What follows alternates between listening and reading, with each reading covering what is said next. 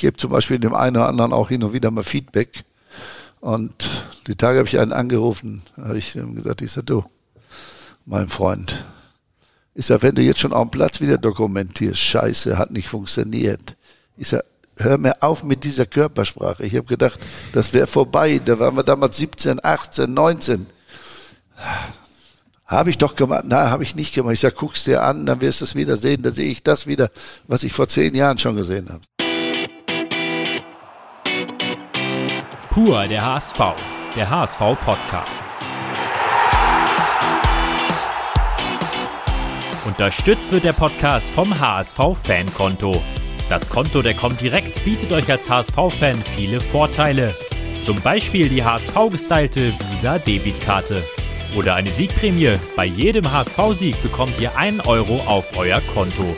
Also schnell mal nachschauen, welche Vorteile es alle gibt und ein HSV-Fankonto eröffnen. Informationen dazu findet ihr unter hsv.de/slash Fankonto. Moin und herzlich willkommen zur zwölften Folge unseres Podcasts Pur der HSV. Mein Name ist Thomas Husmann und an meiner Seite begrüße ich wie immer meinen geschätzten Kollegen Lars Wegner. Moin Lars. Moin Tom.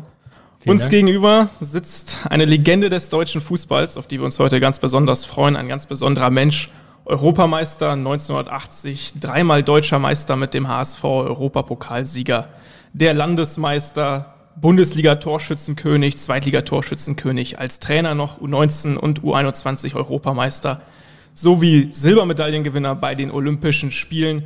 Ja, nicht nur eingefleischte HSV-Fans wissen jetzt, um wen es sich handelt. Herzlich willkommen in der Sendung, Horst Rubesch. Schönen guten Morgen. Moin. Horst, der 70. Geburtstag steht vor der Tür. Und äh, ja, was sollen wir sagen? Die Medienanfragen, die türmen sich bei uns oder haben sich getürmt. Ähm, das Ding ist nur, du stehst nicht so gerne im Mittelpunkt und hast viel davon abgesagt. Dementsprechend nutzen wir heute hier den Podcast, um nochmal auf deine illustre Karriere so ein bisschen zurückzublicken, denn das wollen ja alle nochmal anlässlich des Ehrentags. Bevor wir da aber so ein bisschen tiefer einsteigen, sprechen wir einmal über das runde Jubiläum, 70. Geburtstag. In einer Woche etwa ist es soweit, am 17. April. Für jemanden, der vielleicht nicht ganz so gerne im Fokus steht, kann ich mir vorstellen, sind Geburtstage vielleicht auch nicht ganz so angenehm. Ähm, nimm uns mal ein bisschen mit. Was bedeuten dir allgemein Geburtstage? Ich habe es ja eigentlich noch nie äh, in großer Form gefeiert oder sonst etwas in der Form. Nein, ich hab, das sind halt für normal, normale Tage. Der, der einzige, glaube ich, oder die einzige, äh, die immer jubelt, glaube ich, ist meine Mutter. Ich denke mal, äh, da werden wir schon sehen, dass wir das auf die Reihe kriegen, Sie und ich. Und äh, nein, alles andere ist eigentlich, für mich wird es eigentlich normal ablaufen, der Tag.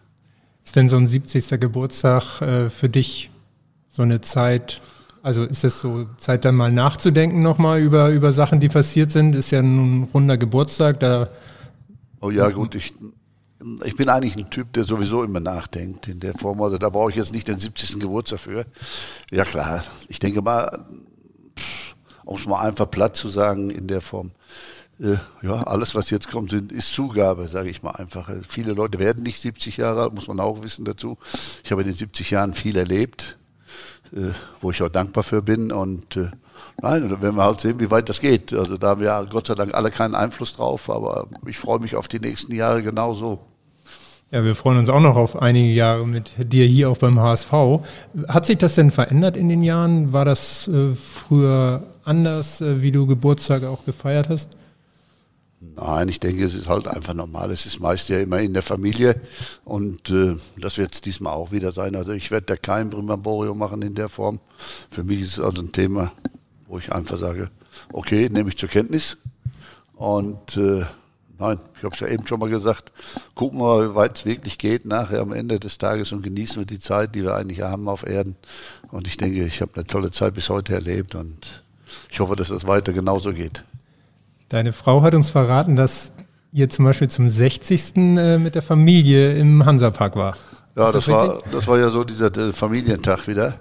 Aber das hatten wir eigentlich vorher schon geplant und dann haben wir es verschoben und dann haben wir gesagt, nee, okay, dann machen wir es. Ähm, wenn, wenn ich dann Geburtstag habe, dann hat das einfach gepasst. Und wie gesagt, dann sind wir alle ja, ganz normal locker Hansapark gefahren, haben da wie das so schön ist, Currywurst Pommes frites gegessen, haben alles mitgemacht, was wir mitnehmen konnten. Und äh, es war ein toller Tag, muss ich dazu sagen. Hat riesig Spaß gemacht. Die Kids reden heute noch davon. Nein, wir werden, diesmal werden wir sehen, durch Corona bist du natürlich halt im Moment ein bisschen eingeengt in der ganzen Geschichte und äh, deswegen, also diesmal werden wir da keinen großen Ausstand machen. Also ich hoffe, dass ich in Ruhe mit meiner Mama mal telefonieren kann und machen kann, äh, weil wir auch eine ziemlich gute Verbindung zueinander haben in der Form und dann denke ich mir, dann lassen wir den Tag einfach ganz normal ablaufen. Okay. Wir haben bei der Recherche aber auch festgestellt, es war doch mal anders. Beim 50. Geburtstag gibt es ein schönes Foto. Du ja. lachst schon, du weißt, worauf wir hinaus wollen. Ähm, da habt ihr ein bisschen gefeiert und du, also das Foto zeigt dich in einem Nana Muskuri äh, ja, Outfit? Na, das ist jetzt nicht ganz richtig. Okay. Das hat jetzt nicht unbedingt was mit dem Geburtstag zu tun, okay. sondern hast du was mit zu tun, äh, dass ich äh, in der Lüneburger Heide den Bauernhof hatte und da habe ich dann mal mit meinen Kumpels äh, eine Party veranstaltet, weil ich gesagt ich lade euch irgendwann mal ein, die mir da auch geholfen haben. Da waren einige Sachen zu machen, zu tun. Und dann haben wir mehr oder weniger so eine Einweih Einweihungsparty gemacht und dann kam jemand auf die schlaue Idee, äh, dass wir eine Verlosung machen auf der einen Seite und eine Hitparade auf der anderen Seite. Und da wir damals so ein, dieses Double von Udo Lindenberg, der, der gehörte auch da zu meinem Freundeskreis, äh, dabei hatten, kamen wir dann auf diese Idee mit der Hitparade. Und dann haben sie mich natürlich dann in, in einer Muskuri verwandelt auf der einen Seite. Äh, andere haben das knallrote Gummiboot machen müssen, was weiß ich. Es war auf jeden Fall äh, hochinteressant.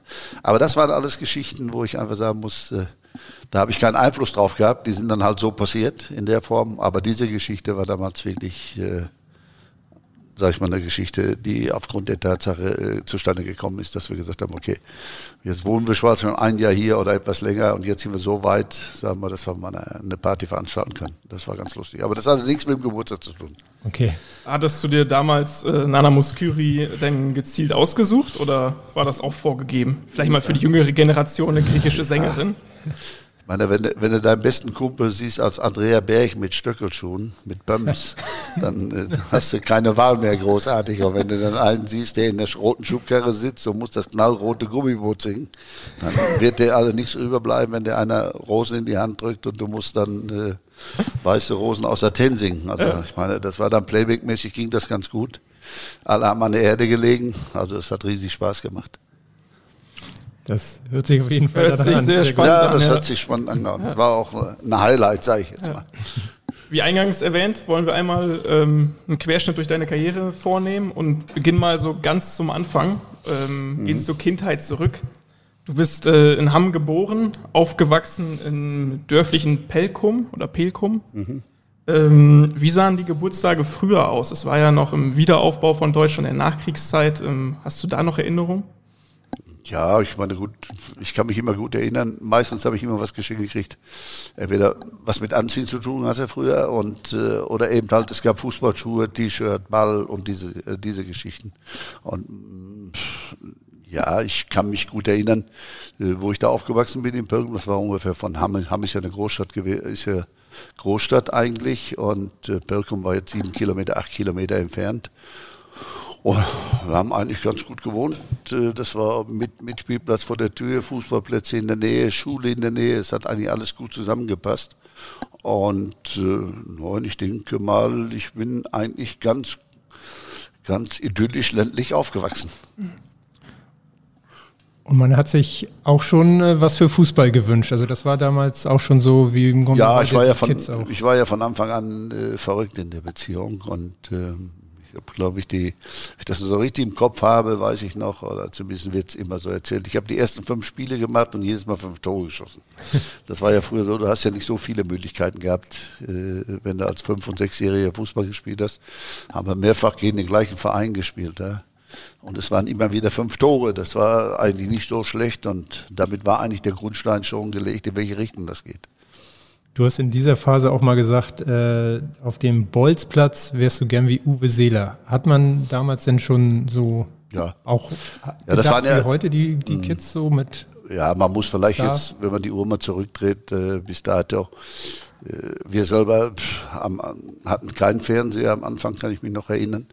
Und äh, da hatte der Nachbar im Fernsehen, wo du dann mal gucken konntest. Da gab es ja noch früher diese Sendung Mr. Ed und was weiß ich da, Fiori und äh, Rintintin und was weiß ich alles, was es da gab.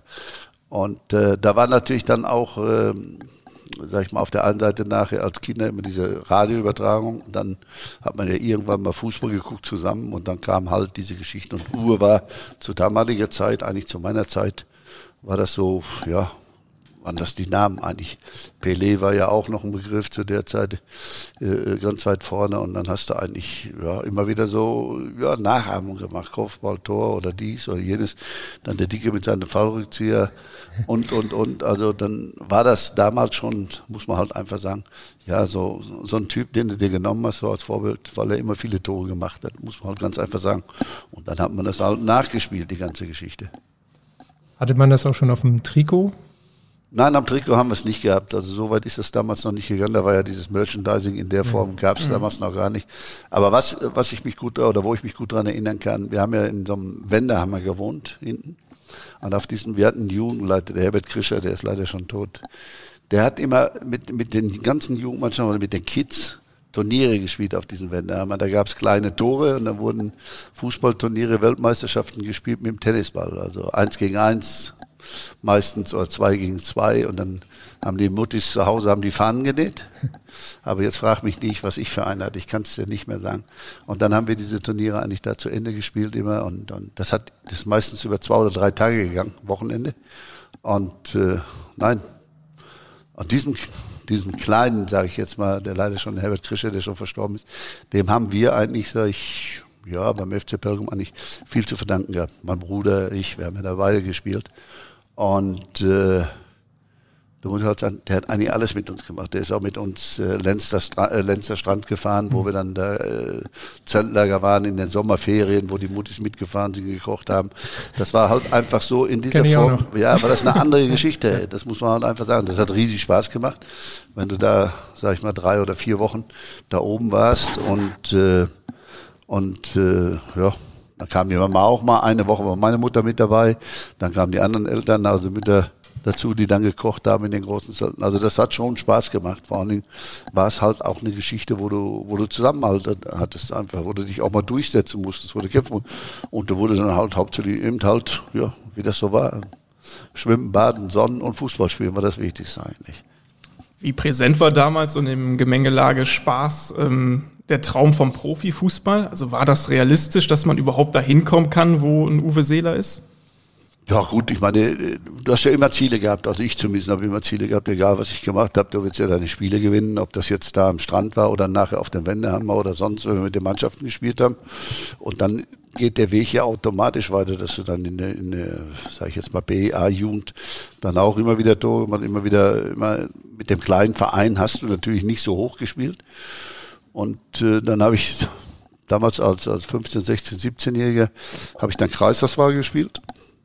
Aber weil ich habe immer parallel Handball gespielt. Und äh, dann war das halt immer so ein Zwiespalt. Das Problem war immer sonntags morgens die Kirche, weil um, um halb elf war Kirche, aber um elf Uhr war Fußball. Also dann war dann in der Verlosung war die Kirche dann nicht mehr so weit drin. Meine Mutter musste mich zwei, dreimal auch wieder anmelden da in diesen äh, ja, Konfirmandenunterricht, wie das so schön heißt. Und, äh, und dann haben wir aber einen Weg gefunden, dann durfte ich morgens um halb zehn in die Kirche gehen, in den Grund, damit ich um elf Uhr spielen konnte. Und das waren halt so diese, diese Dinge. Und dann hast du trotzdem immer wieder, sag ich mal, diesen Anschub gehabt. Du bist zum Training gegangen, du hast trainiert, du hast gemacht, du wirst die Spiele gewinnen. Natürlich hast du immer Ziele gehabt, dass das weitergeht, eine Klasse höher geht. So habe ich ja dann auch gewechselt. Die Fußballtasche stand schon neben dem Altar. Ja, ich habe eine, klar, ich hab eine Schwester gehabt, die habe ich immer bestochen. Die hat meine Schuhe geputzt und gemacht und getan und so weiter. Und die Handballtasche auch? Ja, die Handballtasche auch. War ja immer, war ja, Handball war es ja nicht das Problem. War ja mhm. alles in, meistens im Winter war es in Halle und im Sommer war es Großfeld zu damaliger Zeit. Da hat man noch Handball auf dem, auf dem Großfeld gespielt, ja. genau. Kommt daher auch die, auch die Liebe, also zum Handball auch äh, anfangs, dass man hat man, hat man das auch gespielt auf der Straße noch oder? Ja, das war, war ja damals äh, auf dem Großfeld, ja. Bei Pelkum, die hatten ja auch eine, eine Handballmannschaft und man automatisch mitgespielt. Und in der Halle war es natürlich dann, äh, ja, musste einfach sein, das war das ist ein richtig geiler Sport in der Form, weil es ist eng, es ist kompakt, es ist Körperkontakt, es ist alles dabei. Das war sicherlich auch einer, sag ich mal, das Handballspielen war sicherlich mein großer Vorteil, weil ähm, du hast genau gewusst, wie du aus dem Stemmschritt kommst. Du weißt, wie du anlaufen musst. Du hast gewusst, was für ein Timing brauchst du Richtung Ball und, und, und. Das hat natürlich auch beim Fußballspielen geholfen, muss man halt ganz klar sagen. Würdest du das heute auch äh, Jugendlichen empfehlen, das mal auszuprobieren oder ja. ins, ins Training vielleicht auch in den Jugendmannschaften zu integrieren mal? Ja, sicherlich. Ich meine, Fußballer spielen ja oft Handball. Wenn man die Handballer sieht, die spielen auch Fußball. Das stimmt. Aber die Profis muss man halt auch so sehen. Und, und äh, ich kann mich erinnern, also die ganzen Jahre, auch bei der Nationalmannschaft oder bei der Jugendnationalmannschaft, wir haben immer Handball mit Kopfball gemischt gespielt, solche Dinge, oder ganz normal Handball gespielt. Heute zum Beispiel wird teilweise auch mit diesen Rugby-Eiern gespielt. Also es ist immer noch äh, so ein bisschen eingebunden auch bei uns. Glaubst du denn, dass, dass du beim Handball, du hast ja sogar in der dritten Liga gespielt. Ähm, dass du da einen ähnlichen Weg hättest gehen können? Oder Hätte da am Ende die, die große Leidenschaft gefehlt oder was anderes? Na, die Leidenschaft war schon da. Das ja. Äh, Problem war eigentlich nur, dass äh, an erster Stelle eigentlich immer Fußball gestanden hat. Ja. Und äh, beim Handball war es sicherlich so, zu damaliger Zeit auch, du hättest viermal die Woche trainieren müssen, wenn es noch weiter gegangen wäre. Und dann hättest du Fahrten gehabt, wenn du entweder zweite oder erste Liga gespielt hättest, äh, die Möglichkeit hat, einmal bestanden äh, zu müssen, dass ich die Einladung hatte und so weiter. Und äh, da wäre es dann so gewesen, dann wäre das Wochenende auch weg gewesen. Dann wär's also, hätte sich für eins entscheiden müssen. Und das war bei mir eigentlich nie die Frage, äh, ja, wenn ich mich entscheiden muss, war eigentlich klar für Fußball in der Form. Okay, aber gab es mal so, so eine Abzweigung, wo das hätte professionell ja, werden können? Es gab eine, ja, es gab eine. Aber äh, richtig genommen muss man halt einfach sagen, wenn es dann hart auf hart gegangen ist, dann habe ich einen Rückzieher gemacht. Das alles ist im, äh, schon im späten Teenageralter gewesen, frühes Erwachsenenalter. Ähm, heißt beruflich stand erstmal noch was anderes an. Da wurde es ja nicht direkt was mit Fußball, ähm, sondern du hast Nein, Fliesenleger ausprobiert und dann Dachdecker. Ja, ich habe damals diese Probleme mit dem Zement gehabt und äh, dann musste ich, dann habe ich umgeschult und dann bin ich Dachdecker geworden. Den Job habe ich dann also auch die Lehre beendet gemacht, alles getan. Ja, und dann habe ich ganz normal als Dachdecker gearbeitet. Meistens morgens 6 Uhr raus, manchmal erst um 7 zu Hause, dann zum Training. Aber das war eigentlich so für mich auch Alltag. Ich habe da keine Probleme mit gehabt und muss eigentlich sagen, der Job hat eigentlich auch riesig Spaß gemacht. Wie sehr hat dich das geprägt? Das ist ja schon harte Arbeit. Ja, gut, ich meine, gut, weil zur damaligen Zeit war es ja gang und gäbe oder bist du meist mit 14, 15 Jahren aus der Schule gekommen, hast dann acht Jahre, neun Jahre weg gehabt. Äh, in dem Fall waren es acht und äh, bist dann ganz normal in die Lehre gegangen. So. Und äh, früher war ja immer diese Aussage, Lehrjahre sind keine Herrenjahre. Das, äh, das war da, wurde dann auch so gelebt. Und äh, so, dass du dich dann also da irgendwo auch einfügen musstest, machen musstest, musstest Leistung abliefern. Und äh, natürlich prägt das, glaube ich, wenn, wenn du einfach weißt, was Arbeiten ist. Und ich glaube, jeder kann sich selber ausrennen, wenn du da auf dem, auf dem Dach hängst und musst da abreißen und wieder alles neu wieder aufbauen. Der Vorteil ist sicherlich bei der Geschichte für mich immer gewesen, du siehst am Ende, siehst du ein fertiges Produkt, dass du was erreicht hast, was geschafft hast. Und das war für mich eigentlich immer so der entscheidende Faktor. Und das, glaube ich, ist auch das, was mich dann immer wieder geprägt hat. Es macht ja keinen Sinn, sage ich jetzt mal, wenn man es mal auf die Zeit nach heute umlegt. Und das habe ich versucht, immer meinen Spielern beizubringen. Es macht ja eigentlich keinen Sinn, wenn du, so wie ich es mit der Nationalmannschaft und so weiter, oder jetzt auch hier beim HSV, du hast ja, du hast ja ausgesucht, du hast ja schon selektierte Spieler. Da macht es eigentlich keinen Sinn, Spiele zu verlieren, weil du hast eine Qualität, die gut ist. Die Frage ist halt, wie gehst du damit um? Ich meine, dass man mal ein Spiel verliert, weiß ich auch. Du wirst nicht alle Spiele gewinnen. Aber vom Grundsatz her geht es ja eigentlich darum, zu wissen, was man da tut und wenn man da eigentlich gut ist, dann wird man eigentlich auch erfolgreich sein. Ob das jetzt im Fußball ist oder im Leben, denke ich mir, dürfte eigentlich im Großen und Ganzen keine großen Unterschiede sein. Also ist das Gewinnen das fertige Produkt beim Fußball? Das Gewinnen nicht, sondern das, was man, was man erzielt. Ja. Jetzt nicht nur das Gewinnen beim Fußball sicherlich auf der einen Seite, aber die Frage ist natürlich auch, die man sich beantworten muss. Wie gut bin ich? Was kann ich? Was tue ich dafür? Oder was muss ich noch tun? Und es ist eigentlich auch ein Weg beim Fußball, genau wie im Leben auch oder in der Lehre. Äh, ja, du musst halt immer besser werden. Du lernst dazu, du lernst immer mehr. Und ich denke mal, mit der Zeit kommt die Erfahrung auf der einen Seite und die, die Qualität erhöht sich weiterhin. So, und das ist eigentlich der entscheidende Faktor dabei. Und wenn ich das habe eigentlich alles, dann muss ich eigentlich ab und zu nur den Kopf einsetzen und mal überlegen, was mache ich da, was tue ich eigentlich, weiß ich, wie lange das geht, wenn wir jetzt beim Fußball bleiben. Und, äh, und dich dann immer wieder selber hinterfragen, hast du alles dafür getan? Bist du? Und für mich war es halt immer eine Geschichte, weil ich ja ein Spätstarter war. War damals die, die erste Frage, die ich mir gestellt habe mit 23, 24, wo ich zu essen gegangen bin, äh, ja, bist du wirklich so gut, dass du das kannst? Und äh, da habe ich dann wirklich den, glaube ich, den letzten, ja, den letzten Schliff der mitgekriegt oder das letzte, was man eigentlich äh, lernen muss dabei, war eigentlich, die können ohne dich spielen, aber du nicht ohne die. Mhm. So, das war der entscheidende Faktor, glaube ich, bei der Geschichte. Und dass ich eigentlich darauf angewiesen war, mit der Art und Weise, wie ich Fußball spiele, ich kann alles investieren, alles machen.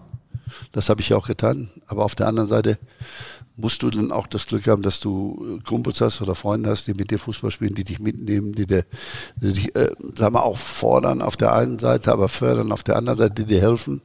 Ne? Und äh, ich denke mal, wenn das dann zustande kommt, dann hat man ungefähr das, ich meine, ich habe da auch drei tolle Jahre in Essen gehabt, aber ich denke mal, die fünf Jahre hier in Hamburg, die waren eigentlich überragend und äh, da musst du eigentlich auch, auch dankbar sein, sag ich mal, wenn du, wenn du diese Chance kriegst, mit solchen Leuten Fußball zu spielen. Ich meine, ich habe in Essen schon mit tollen Manfred Burgsmüller, Willi Lippens, Dieter Bast und Werner Loran, äh, die da alle gespielt haben. Es waren ja auch alles schon gestandene Bundesligaspieler, die auch teilweise international gespielt haben.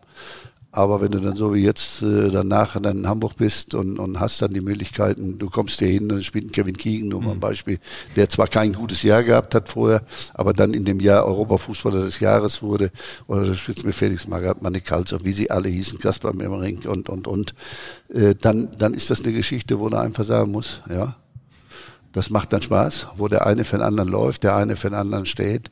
Und das ist dann halt einfach auch der Schlüssel, wo du dann erfolgreich bist. Da hat auch, das muss halt dazu sagen, das war sicherlich auch eine Mannschaft, die sich dann eben halt so zusammengesetzt hat. Da hat auch keiner überlegt, ob du ein Spiel gewinnst oder verlierst. Das muss man halt ganz klar sagen. Und zu unserer Zeit, ich denke mal, wenn du dir, glaube ich, bei vier Niederlagen warst du raus aus dem Rennen, was die, äh, die, die deutsche Mannschaft anging. Also eine vierte, fünfte Niederlage, dann meistens war der Meister wurde damals hatte 12, 13 Punkte oder 14 Verlustpunkte. Wie viel äh, schafft man denn vom Fußball selber, das, was du jetzt gerade beschrieben hast, so auch diese Mannschaft und alles dafür tun? Wie viel erlernt man dadurch vom Fußball oder braucht man auch noch andere Faktoren, wenn man jetzt auch auf, auf, die, auf die heutige Jugend, Jugend vielleicht guckt? Wie viel braucht man noch von einer Ausbildung oder von der Schule oder von anderen? Kann der Fußball das alleine geben und, und lernen? Oder? Nein, ich denke schon, dass das äh, das war ja bei mir genauso. Du kommst über die Schule, kommst dann über die Arbeit, also über die Lehre. Äh, du, musst ja irgendwann mal erwachsen werden. Das heißt, äh, du wächst ja mit irgend mit irgendwas auf. Der eine, sag ich mal, wohnt in der Stadt, der andere wohnt am Land. Das sind ja auch schon unterschiedliche Faktoren, die da eine Rolle spielen. Die Frage ist eigentlich, wie gehst du damit um? Wie neugierig bist du? So, was willst du selber? Bist du bereit zu lernen? Bist du zu machen? Bist du auch bereit zu dienen? Muss man halt einfach auch sagen. Das ist ja nichts anderes heute auch als, als äh, oder ich habe meinen Spielern immer versucht zu sagen, okay, ich bin gerne bereit für euch zu dienen. Ich mache alles, was ihr wollt.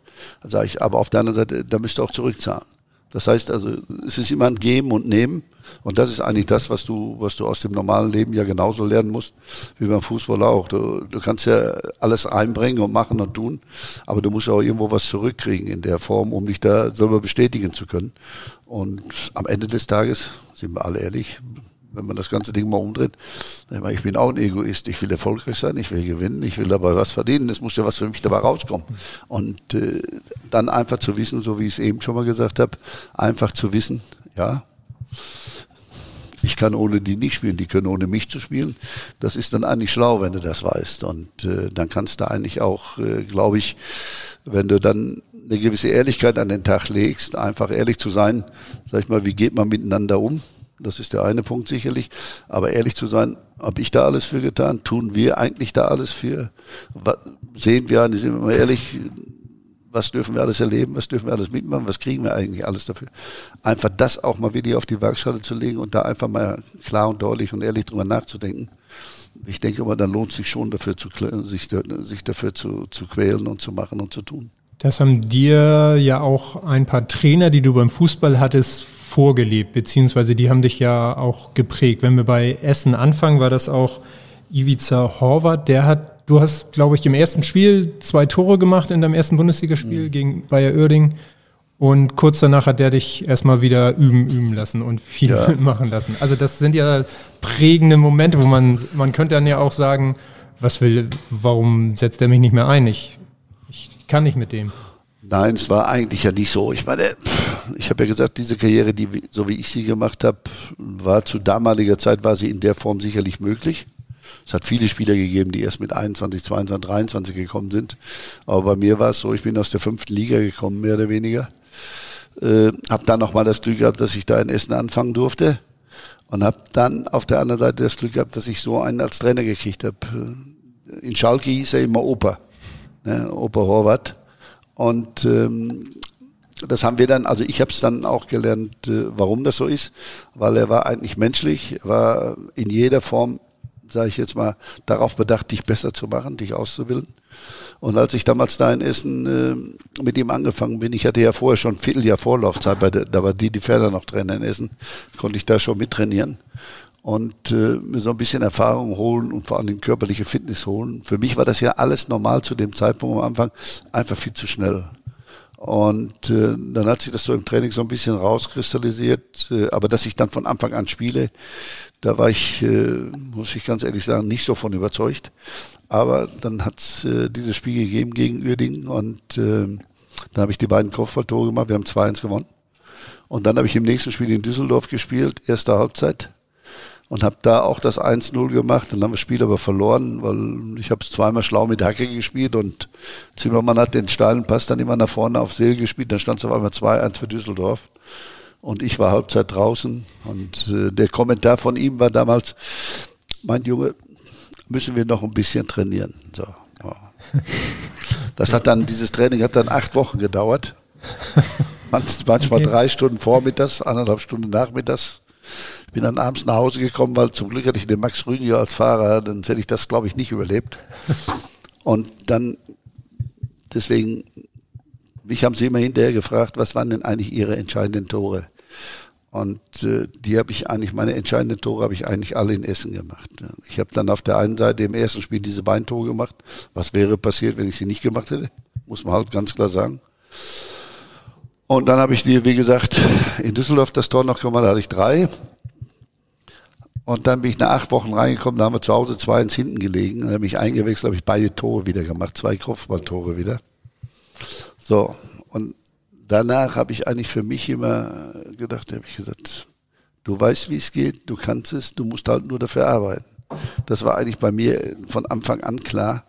Und das war eigentlich auch immer mein Ziel. Dazu kommt, muss ich halt einfach sagen, dass ich immer das Glück habe, kaum Verletzungen gehabt, wenig Verletzungen in der Form und, äh, und habe dann im nächsten Spiel nochmal zwei Tore gemacht.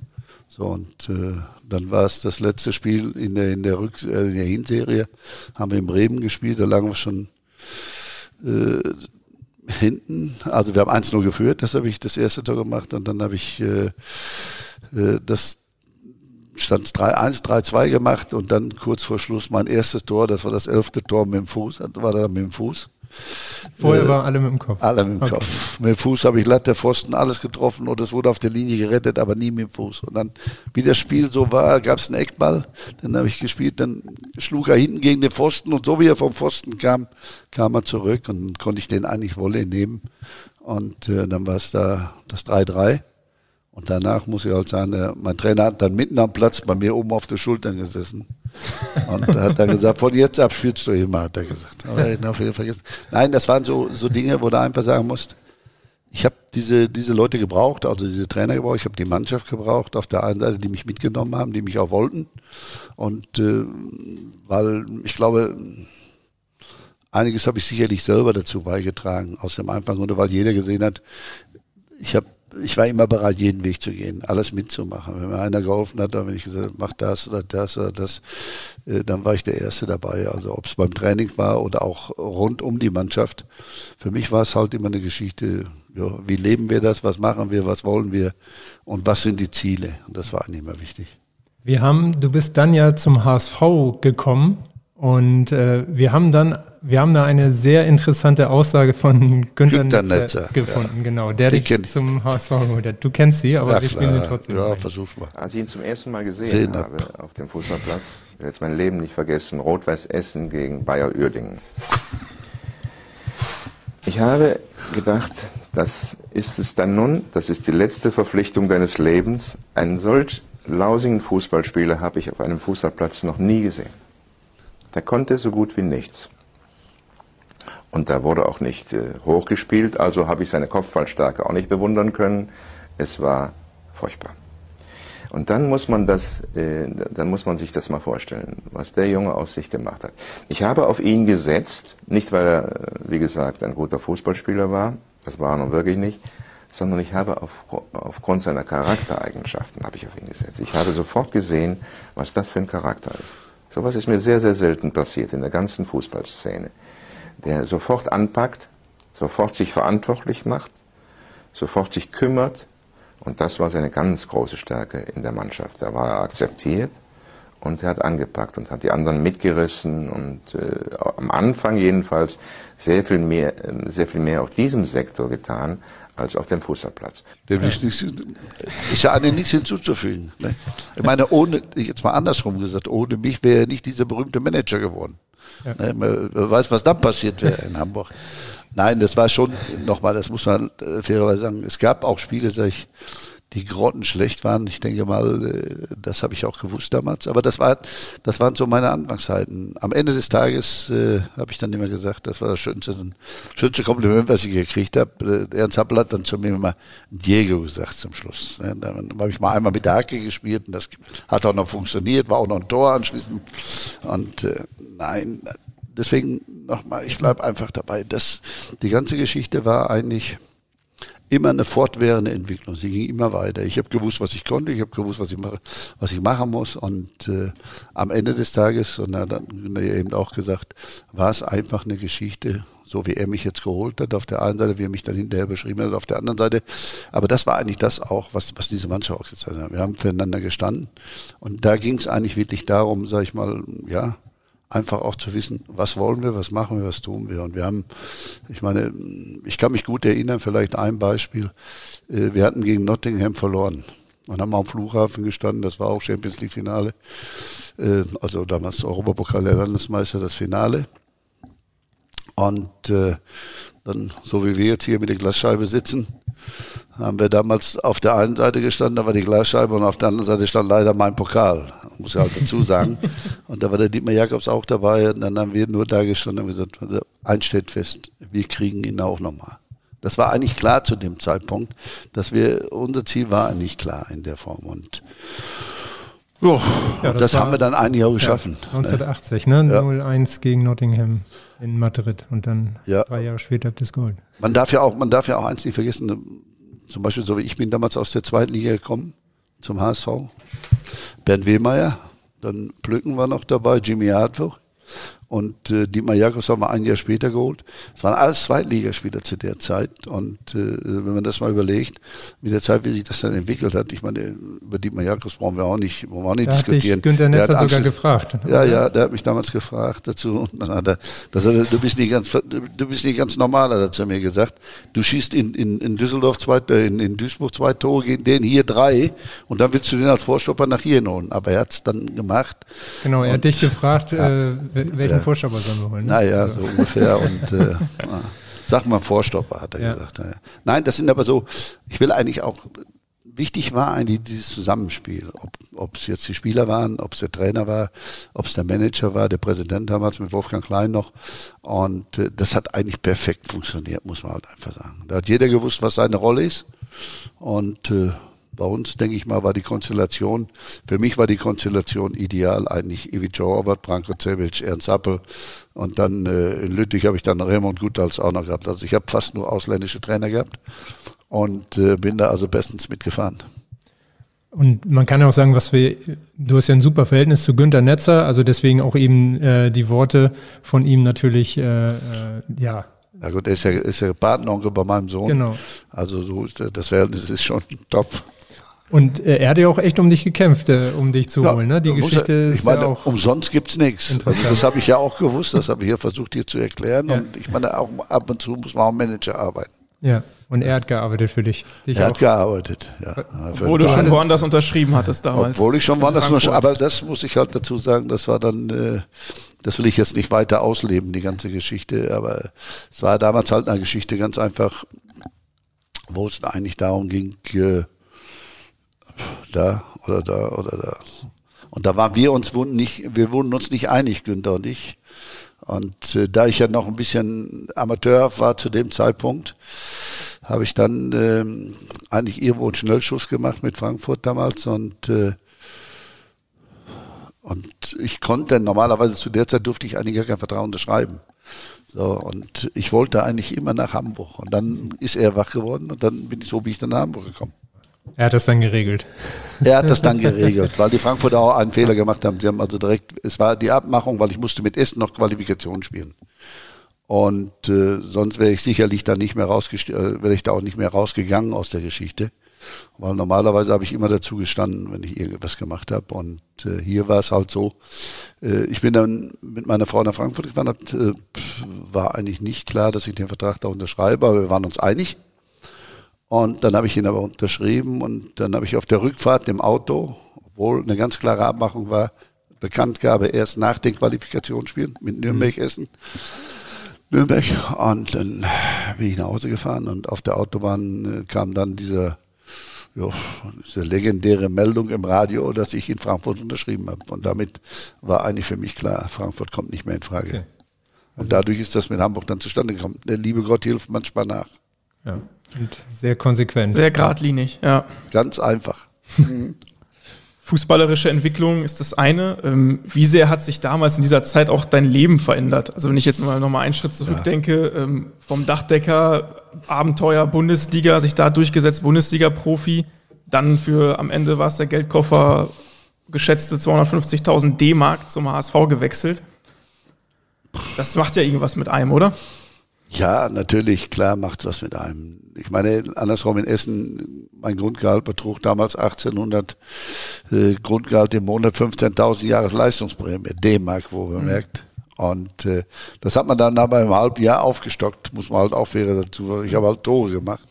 Und äh, nein, das war sicherlich nicht der entscheidende Faktor, sondern der entscheidende Faktor war eigentlich, ich habe, der ist leider jetzt im, im letzten Jahr verstorben, der Gerd Witschakowski. Der hat mit mir zusammen in Essen gespielt und der hat mir gesagt, lange, wenn du wechselst, du musst nach Hamburg. Glaub mir, du passt nach Hamburg, hat er immer gesagt und äh, hat mir das dann irgendwo auch so ein bisschen eingepflanzt, die ganze Geschichte. Und äh, Meint das, er das spielerisch oder weil der HSV. na, ich passe als Typ, er hatte als so, Typ, ja, als Typ Ja. insgesamt dahin. Ne, hatte- Das war immer so seine Überzeugung. Hat er aber gleich schon im ersten Jahr, wo ich in Essen war, gesagt, du musst irgendwann nach Hamburg. Da hab ich ihm ich nach Hamburg? Stell dir mal, wie, komm, wie soll ich nach Hamburg kommen? Das muss man mal erklären. So, dann bin ich mit Essen. Im ersten Jahr haben wir, sind wir Siebter gewonnen. Im, Im zweiten Jahr sind wir abgestiegen, weil auch viele Leute, so wie wir liebsten, sind alle weggegangen. Und äh, dann bin ich aber geblieben, weil ich gesagt habe, die haben mir geholfen, ich helfe denen. Dann habe ich diese 41 Tore gemacht in der zweiten Liga. Und dann war der Wechsel eigentlich klar nach Hamburg. Und das war ja das, was Günther dann erzählt hat, dass er dieses Spiel gesehen hat, wo ich dann vielleicht nicht ganz so gut gespielt habe. Und, ähm, und dann bin ich dann nach Hamburg gekommen. Und das war eigentlich für mich so, dass ich genau gewusst habe, so, und jetzt musst du nochmal anfassen, nochmal machen, nochmal tun.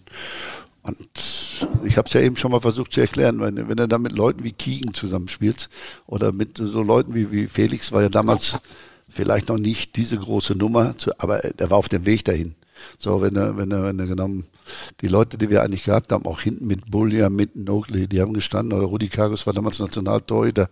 Äh, Wir haben schon eine Top-Mannschaft gehabt, oder Peter Hidien waren auch wieder welche auf der Außenbahn, der, der immer mit Tempo, mit im Ring über links und, und, und, äh, das war es eigentlich so, dass von Anfang an auch die Chemie gestimmt hat zwischen den Spielern und, und, und, und, und dann sind wir auch so gestartet. Am Anfang kann ich mich noch erinnern, in dem Jahr, äh, war es so, dass äh, am Anfang hieß es immer Punkte gegen den Abstich. Ich weiß nicht, ob ihr das äh, so genau wisst. Und dann äh, war es irgendwann schon, ja, es könnte reichen. Dann waren wir dann aus dieser Geschichte mit den Punkten raus. Dann war ich im November, war ich dann der Fehleinkauf des Jahres so ungefähr, weil ich nur drei Tore geschossen hatte. Und äh, dann gab's äh, Mario Branko in der Kabine, hat er mich gefragt, mein Junge, was liest du da? Habe ich dann die Bildzeitung gelesen, da hatte ich dann eine Sechs. Das war ja nicht die Bestnote, Die gab's sondern damals das, auch schon. ja, die gab es damals auch schon. Da hieß schon es, damals, ja. die Note 6 war ja damals Geld nicht verdient. Ja. Und dann hat der Branko zu mir, hat er mir gesagt, pass auf, mein Junge, brauchst du nicht lesen. Haben Sie keine Ahnung, hat er gesagt. Spielst du bei mir immer so, wie du jetzt spielst. Deine Freund Kiegen hat schon sieben Tore gemacht. Alles du überlegen gelegt. So, damit war das Thema natürlich für mich auch gerettet, auf der einen Seite. Aber auf der anderen Seite war ich halt der Typ, ich habe mich ja selber an Toren gemessen. Und äh, mein Ziel war eigentlich immer, dass ich gesagt habe, normal ein guter Mittelstürmer macht 15 Tore in der Bundesliga. Das habe ich in dem Jahr aber nicht geschafft. Das war das einzige Mal, wo ich es nicht geschafft habe. Waren nur 13. So, und dafür habe ich dann in dem Jahr darauf nachgelegt. Aber der Vorteil war eigentlich, dass wir trotz dieses Umbruch dieser Mannschaft, wenn man überlegt, Keller, Volkert, Steffenhagen, das waren ja alles Nationalspieler, die weggegangen sind. Und äh, wir sind dann wie Phoenix aus der Asche am Ende des Jahres dann äh, wirklich überzeugend deutscher Meister geworden. Und äh, da muss man einfach sagen, und das hat die Mannschaft eigentlich, und das war für mich immer wichtig. Für mich ging es nicht darum, sagen wir, irgendetwas zu erreichen oder zu machen, sondern immer wieder zu bestätigen. Es ging von einem Spiel zum anderen und du musst es immer wieder bestätigen. Und, und diese Mentalität, sage ich jetzt mal, zum Beispiel Dietmar Jakobs hat die gehabt, Hidian hat die gehabt, der, der Peter Nogli hat sie gehabt, Margaret hat sie gehabt. Die haben ja eigentlich, und Kevin Keegan war eigentlich der, der eigentlich vorweg, wenn überse- überlegt, dass der kleine Knoten, äh, was der marschiert ist, was der gelaufen ist, was der getan hat und wie der auch im Umfelde sich eigentlich dargestellt hat, wie der sich verkauft hat. Der, der war auch vom Typ her so, jeder mochte ihn, jeder nahm ihn und ich habe nicht gesehen, dass er irgendwo mal nicht ein Autogramm unterschrieben hätte oder nicht mit jemandem gesprochen hätte. Das war eigentlich so, dass wir es wirklich gelebt haben, die Geschichte. Und es hat eigentlich riesig Spaß gemacht. Und das war, glaube ich, auch der Schlüssel damals die, die, in, den, in den fünf Jahren. Ja, du hast über genau diese fünf Jahre mal gesagt, beim HSV hat alles gepasst. Das konnte man gerade gut raushören. Und ein Name ist auch schon gefallen, von dem wir jetzt auch noch eine Frage und einen Einspieler haben. Hallo Horst, ich habe gehört, du bist im HSV-Podcast. Dann erzähl mal den Zuhörern die Geschichte, wie wir Hermann Rieger mit einer Autogrammstunde zum neuen Auto verholfen haben. War ja auch deine tolle Idee. Habe ich bis heute nicht vergessen. Liebe Grüße aus Quickborn. Ja, super. Dankeschön. Peter Hidien Ja, ja, war's. äh, Dinge.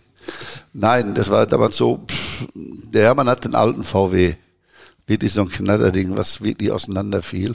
Und Hermann war, war ich ja eben gesagt habe, auch von den Typen her charakterlich, wie das eigentlich gepasst hat. Hermann ist ja auch mit uns gekommen, auch neu aus München.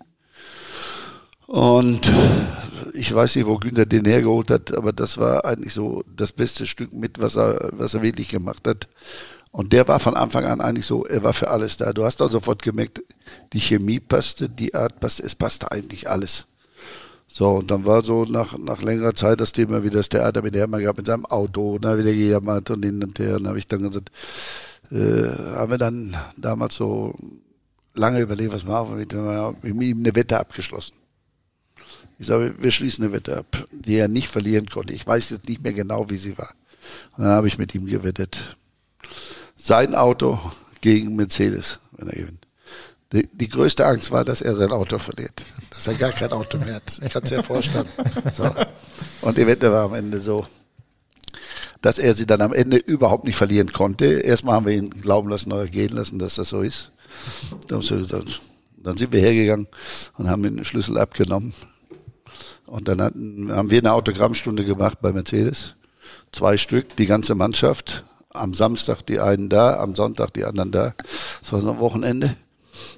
Und, äh, und dafür haben wir dann dieses Auto nachher äh, das Auto gekriegt. Und dann haben wir Hermann dieses Auto überreicht. Hermann natürlich dann, als er den Schlüssel abgeben musste, glaube ich, gesagt, muss halt zu Fuß gehen, kannst auch nicht ändern.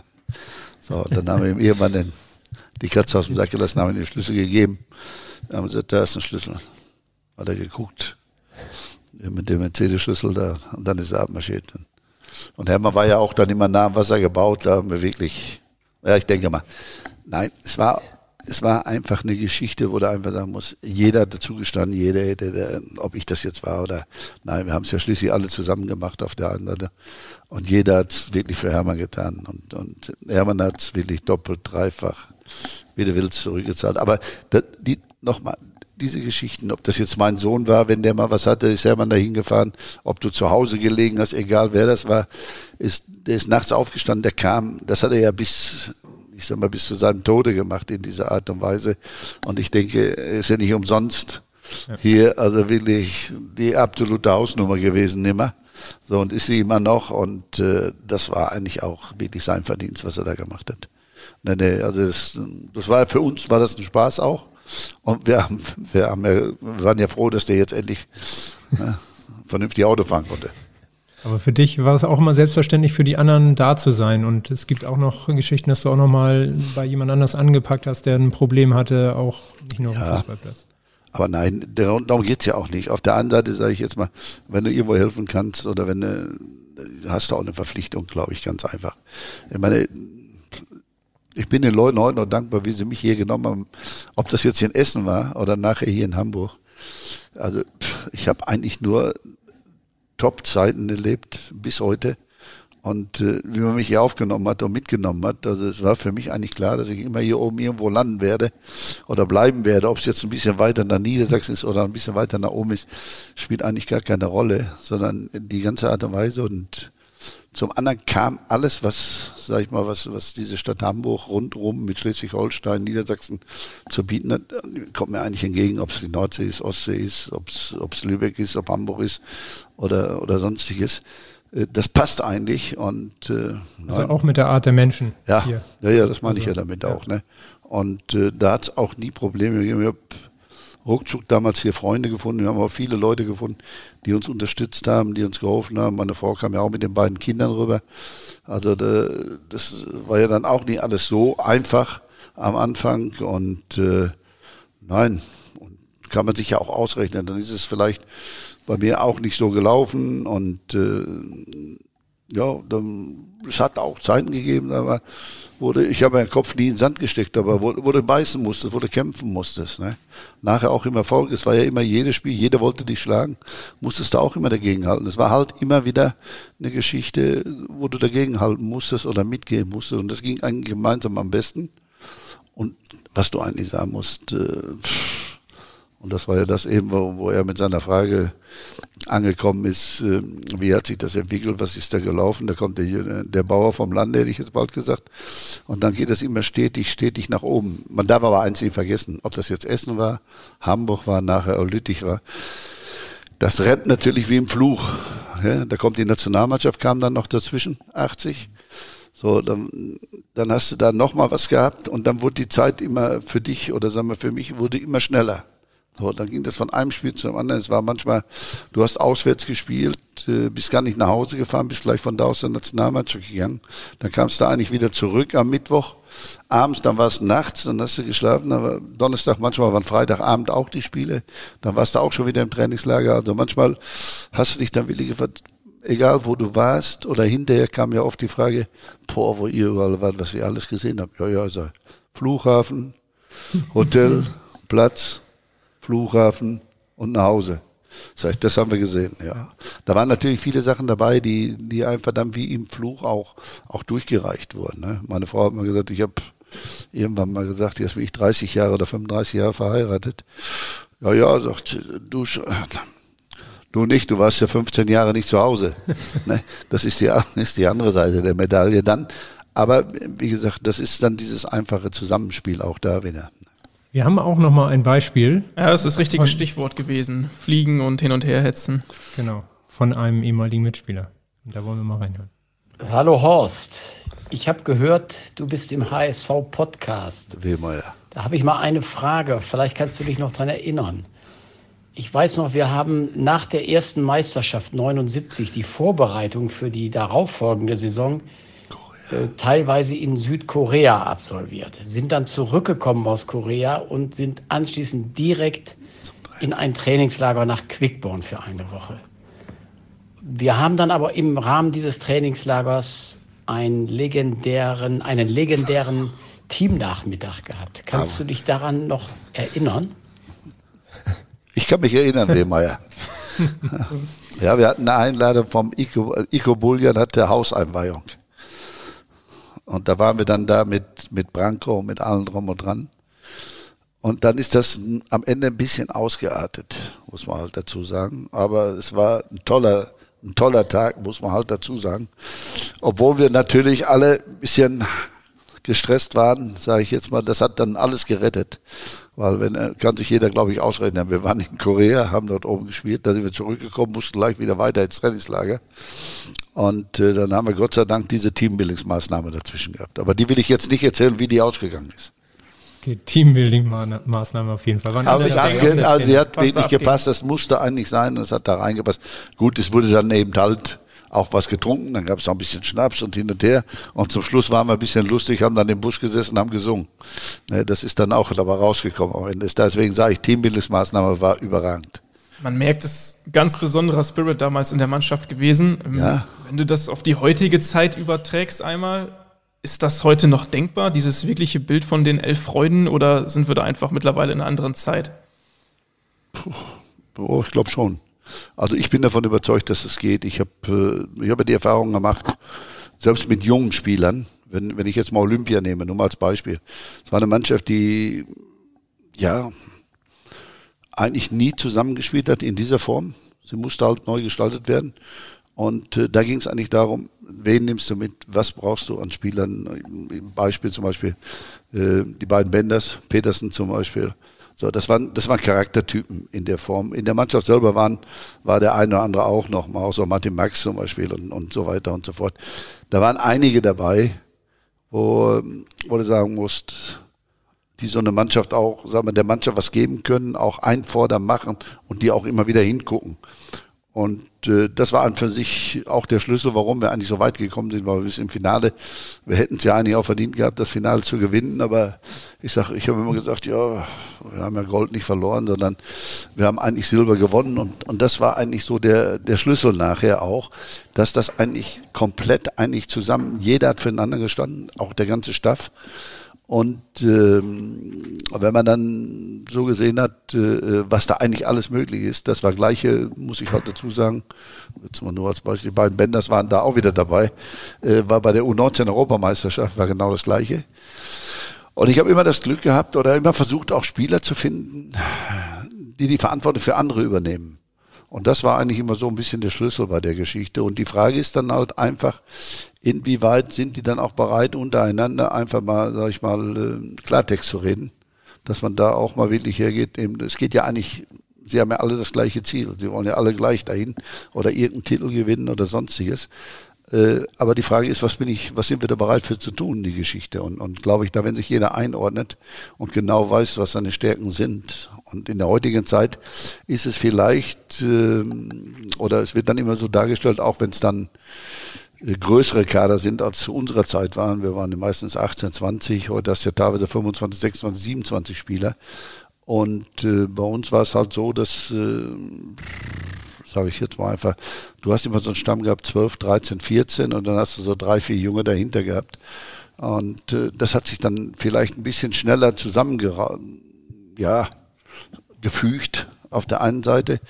Und vor allen Dingen die Alten haben dann immer die Jungen an die Hand genommen. Und das ist ja das heute, wo man einfach sagen muss, was man sich eigentlich immer wieder wünscht, dass die Alten vielleicht die Jungen ein bisschen für mitnehmen und die Jungen dann diese Euphorie da reinbringen und machen und tun. Das ist dann immer so ein Zusammenspiel in der Geschichte. Und da glaube ich schon, ja, da bin ich mir ganz sicher. Nein, die- Frage wird einfach sein, es ist auch abhängig vom Erfolg, musst du ganz einfach sagen. Ich meine, gehen wir davon aus, nehmen wir ein Beispiel. Wenn die Bayern nicht in dieser Form da Zusammenhalt hätten, hätten sie die sechs Titelsiege nicht gewonnen. Da passt eigentlich alles zusammen, auch wenn mal hier ein bisschen Störfaktor ist oder da einer. Aber vom Grundsatz her, die Mannschaft in, sich- in sich, der Trainer, wenn der Hermann Gerland dazu redet, das sind auch Typen, die alle eine Mannschaft führen können, die eine Mannschaft anleiten können. Das sind dann diese entscheidenden Faktoren, sage ich mal, die von außen noch dazukommen. Aber ich sag mal, der Kern muss eigentlich aus der Mannschaft kommen. Wie hast du die gefunden in deinen Mannschaften? Als du sie zusammengestellt hast. Da waren dann ja auch keine Alten in den Jugendnationalmannschaften, die waren ja ein Jahrgang, aber es gab ja trotzdem Führungsspieler. Die erkennt man vom Anfang einfach? Ja, die, die Frage ist ja halt einfach nochmal, bei mir ist es ja absolute Elite dann gewesen. Dann hast du aus ganz Deutschland aussuchen können, wählen können, machen können. Das ist dann auch eine, eine ja, eine Rücksprache immer gewesen, was die Trainer angeht. Ich habe mit den Trainern geredet. Ich habe äh, ja, einfach mit, mit, mit, mit anderen Spielern auch gesprochen, habe meistens die Spieler auch gefragt, sag mir doch mal einen linken Verteidiger oder sag mal einen rechten. Weil für mich war es halt immer wichtig, dass die Spieler mir auch mal gesagt haben, wo spielen sie nicht gerne gegen oder wen, wen sehen sie eigentlich da. So. Und äh, darfst ja eigentlich auch nicht vergessen, ich, ich kriege die Spieler meistens, die ersten Spiele habe ich immer zu sehen gekriegt beim DFB, da waren sie 14 Jahre im Schülerlager. So, dann hast du den kontinuierlich den Weg der Entwicklung auch teilweise gesehen, verfolgen können. Und äh, am Ende des Tages, wenn sie dann bei dir ankam, hast du eigentlich schon mal einen guten Überblick immer gehabt. Und für mich ging es halt eigentlich immer darum, ich habe immer meine Spieler gefragt, was wollte eigentlich? Wo wollte hin? Was wollte machen? Und, und dann habe ich sie an ihren eigenen Ansprüchen oft gemessen. Die Frage ist ja ganz einfach, ja gut. Es ist ja immer leichter, wenn du, wenn du sagen kannst, hör zu. Du hast gesagt, so und so und so. Und äh, da mach. Und das war eigentlich das äh, am Ende des Tages. Ich kann ihn immer, und das war für mich wichtig als Trainer, dass ich immer versucht habe, den, den Jungs oder überhaupt meinen Spielern immer was an die Hand zu geben, was eigentlich funktioniert. Weil ich glaube ganz einfach, äh, wenn du ihnen was an die Hand gibst, was funktioniert, was geht, und sie merken, es funktioniert, dann machen sie es. Hm. Dann nehmen sie es dir auch ab. Und das ist eigentlich der entscheidende Faktor. Wenn du, wenn du bei jungen Spielern vor allen Dingen äh, mit Sachen kommst, die sie nicht auf die Reihe kriegen oder die, die einfach, äh, ja, was weiß ich, nicht funktionieren in der Form, dann hast du höchstwahrscheinlich nachher ein Problem. Aber das, das Entscheidende bei der ganzen Geschichte ist, glaube ich, am Ende des Tages, wenn man sich wirklich mal die Mühe macht und sich da hinsetzt und mit den Jungs äh, ja, das auseinanderklamüsert, dass man am Ende des Tages wirklich sagen kann, okay, du hast mir gesagt so und so und so, dann zeig's mir. Weil das Entscheidende ist halt einfach immer, du musst als Trainer belegen, genauso wie als Spieler. Und ich glaube, das ist dieses Zusammenspiel, was es dann, was sich dann daraus ergibt. Und äh, ich denke mal, und, und dann kommen wir wieder auf den Punkt, wenn du das ehrlich miteinander tust, dass du auch zu deinen Spielern stehst, die Spieler dann letztendlich auch zu dir stehen, dann bist du eigentlich auf dem richtigen Weg, weil dann kannst du auch erfolgreich sein. Du hast viel mit dieser Eigenverantwortung gearbeitet. Ja. Kannst du da nochmal ein Beispiel nennen, wie man es denen klar macht auch? Das ist einfach eigentlich. Ich meine, ich mache alle Türen auf. Wenn ich, wenn ich schon sage, oder ich habe auch immer, oder machen wir es mal andersrum. Ich habe den Spielern immer von Anfang an gesagt, der ganze Staff, der hier ist, alle, die da sind, sie werden alle für euch arbeiten. Aber das müsst ihr euch verdienen. Das wird es nicht umsonst geben nochmal. Und ich ähm, habe auch den Spielern immer versucht zu erklären, dass sie auf der einen Seite Egoisten sein müssen. Weil sie müssen ja auch zu ihrem Recht kommen. Das ist ja also. Aber, und jetzt kommt wieder dieser Weg, den ich eben schon mal beschrieben habe, am Ende des Tages, die anderen können alle ohne dich spielen. Du kannst nur nie ohne die anderen spielen. Das musst du eigentlich wissen. So, und, und hier geht's dann einfach darum, einfach auch mal zu, zu hinterfragen. Ich meine, bei jungen Spielern auch, wenn ich dir sage, okay, ich mache alles, ich tue alles, aber ich werde nicht nach München kommen, wenn du einen Platten am Auto hast und wechselst dir den Reifen. Das werde ich nicht tun. Ne? Sondern dass es eigentlich darum geht, was kann ich selber beeinflussen, was kann, was muss ich tun? Oder was mache ich da? Und, und das sind eigentlich diese Dinge, wo ich dann einfach glaube, nachher am Ende des Tages, wenn du sie dann auch daran misst und wenn du sie mitnimmst, dann bist du eigentlich schon einen ganzen Schritt weiter. Das Entscheidende wird halt einfach sein, am leichtesten ist immer dann, wenn du gewinnst. Das darf man auch nicht vergessen. Nur, das Entscheidende ist aber auch, und, und das ist eigentlich das, was ich mir dann auch immer auf die Fahne geschrieben habe. Du kannst dich jetzt hinsetzen und kannst zufrieden sein, aber du musst eigentlich jetzt schon anfangen zu überlegen, was musst du tun, damit es besser wird. Und nicht, was, wie kann ich das halten? Oder, das hat mich eigentlich nie interessiert. Mich hat immer interessiert, wie geht's, wie geht's besser? Wie geht's weiter? Wie kann ich es bestätigen? Und das sind eigentlich diese Dinge, wo ich einfach glaube. Und das, da ist auch jeder selber gefragt. Das musst du halt ganz einfach sagen. Die Frage ist halt einfach eben halt, äh, ja, ob man das den Jungen auch richtig klar gemacht hat immer wieder. Und, und das ist eigentlich so der Punkt, wo ich eigentlich glaube, da ist viel drin. Und äh, was ich eigentlich glaube in der Ausbildung äh, grundsätzlich so, was junge Spieler angeht, es geht nochmal, dieses Wort Spielen ist für mich eigentlich wichtig, dass wir, dass wir spielen, dass wir selber probieren, dass wir machen, dass wir irgendwann auch merken, das geht nicht, das geht, dann die Hilfen von außen, von uns, ne, ob es jetzt Trainer, Physio oder wer es ist, auch immer, dass wir ihnen da die Hilfen geben. Und die, die Hilfen gehören genauso, sage ich jetzt mal, im Umfeld dazu. Genauso wie auf, dem- auf dem Trainingsplatz oder im Spiel nachher letztendlich. Sprichst das Spiel an. Ähm, welchen Faktor macht Spaß aus? Du hast mal gesagt, Lachen ist der Schlüssel zum Erfolg. Ähm, Ja, wenn was, na, natürlich, wenn ich, wenn ich merke, ich, ich kann ein Spiel dominieren, ich gehe auf den Platz und bestimme. So, das ist ja die Kunst des Letz, letztendlich. Wenn er, wenn er heute, vielleicht an dem einfachen Beispiel, wir sind zu, zu meiner Zeit oder beim HSV und wenn man heute Bayern München vergleicht, äh, dagegen, sage ich jetzt mal einfach, die gehen auf den Platz und bestimmen von Anfang bis Ende. Es wird Spiele geben, wo, wo mal der andere das besser ist. Aber es wird nicht so viele Spiele geben. Es wird vielleicht mal eins geben oder zwei oder drei. Aber viel mehr wird es nicht geben. Und da ist eigentlich die Frage, jetzt komme ich wieder an den Punkt, die Frage ist halt einfach, was kann ich, was kann ich nicht? Kann ich das oder kann ich es nicht? Da, da muss ich mich halt dran messen lassen. Und ich glaube ganz einfach, äh, dass du das Ziel haben musst, auf den Platz zu gehen und zu bestimmen, was da passiert. Dass ich sage, was der Gegner darf und was er nicht darf. Da ist äh, die Frage ist halt einfach, ich meine, in der heutigen Zeit geht es um Taktik, es geht um dies, es geht um jenes. Für mich geht's, sage ich jetzt mal, in der Form habe ich auch immer gesagt, früher schon. Für mich geht's nicht so sehr um die Taktik. Für mich geht's eigentlich darum, was kann ich spielen, was kann ich machen, was kann ich beeinflussen, dass der Gegner das machen muss, was ich will. So, und dann bin ich eigentlich der Gewinner.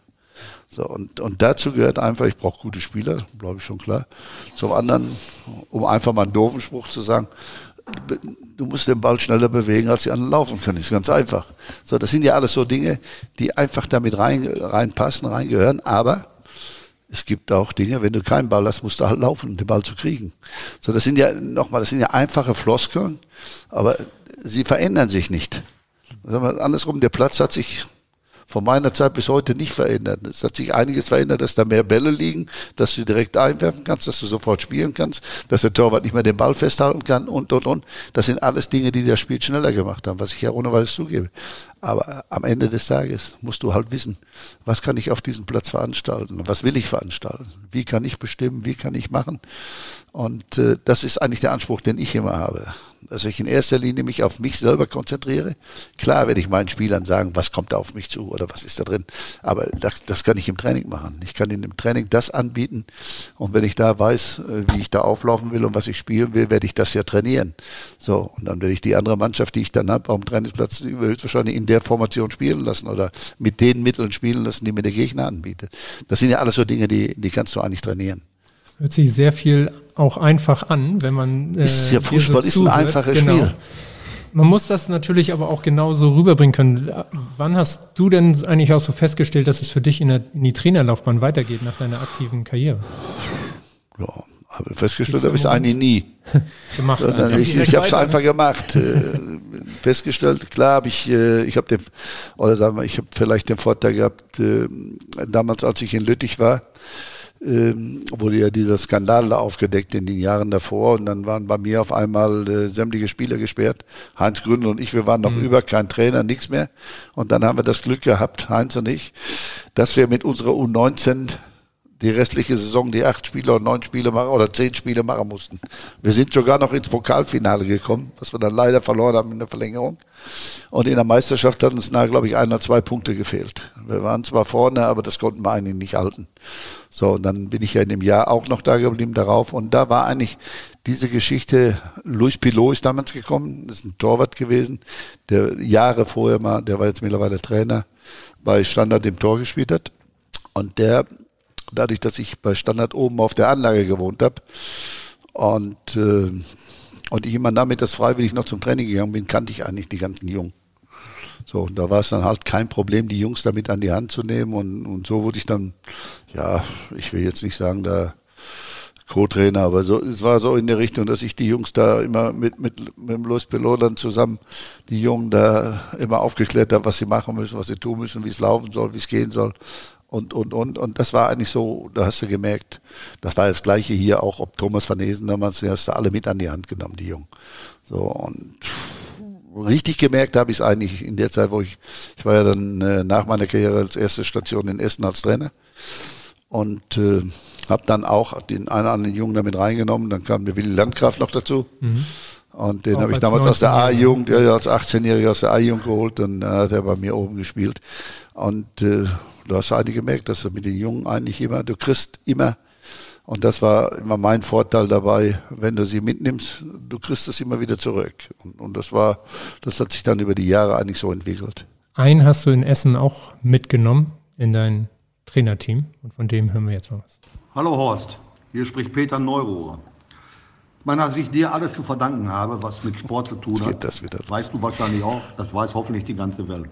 Mein Dank dafür nochmal. Aber eine Frage habe ich noch an dich. Warum hast du mich nicht direkt rausgeschmissen, als ich damals in unserem ersten Trainingslager auf Mallorca morgens um 7 Uhr oder halb acht war es vielleicht, den morgendlichen Lauf verpasst habe als Co-Trainer und mit Stollenschuhen unten in der Lobby auf dich gewartet habe.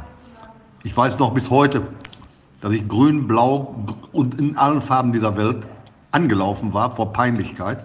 Ich weiß noch bis heute, dass ich dir dankbar sein muss, dass du mich rausgeschmissen, nicht rausgeschmissen hast. Die Frage ist nur, warum hast du es nicht getan? Teils mir bitte mal mit. Viel Spaß noch, alles Gute, dein Peter. Ciao, ciao. Na gut, ich meine, die Frage kann er sich selber beantworten. Ich meine, er kennt mich ja gut genug. Nein, es geht eigentlich darum, sage ich jetzt mal, jeder macht Fehler und ich meine, jeder hat ja auch eine zweite Chance verdient. Ich meine, diesmal war es jetzt keine zweite Chance, sondern es war halt einfach eine Geschichte.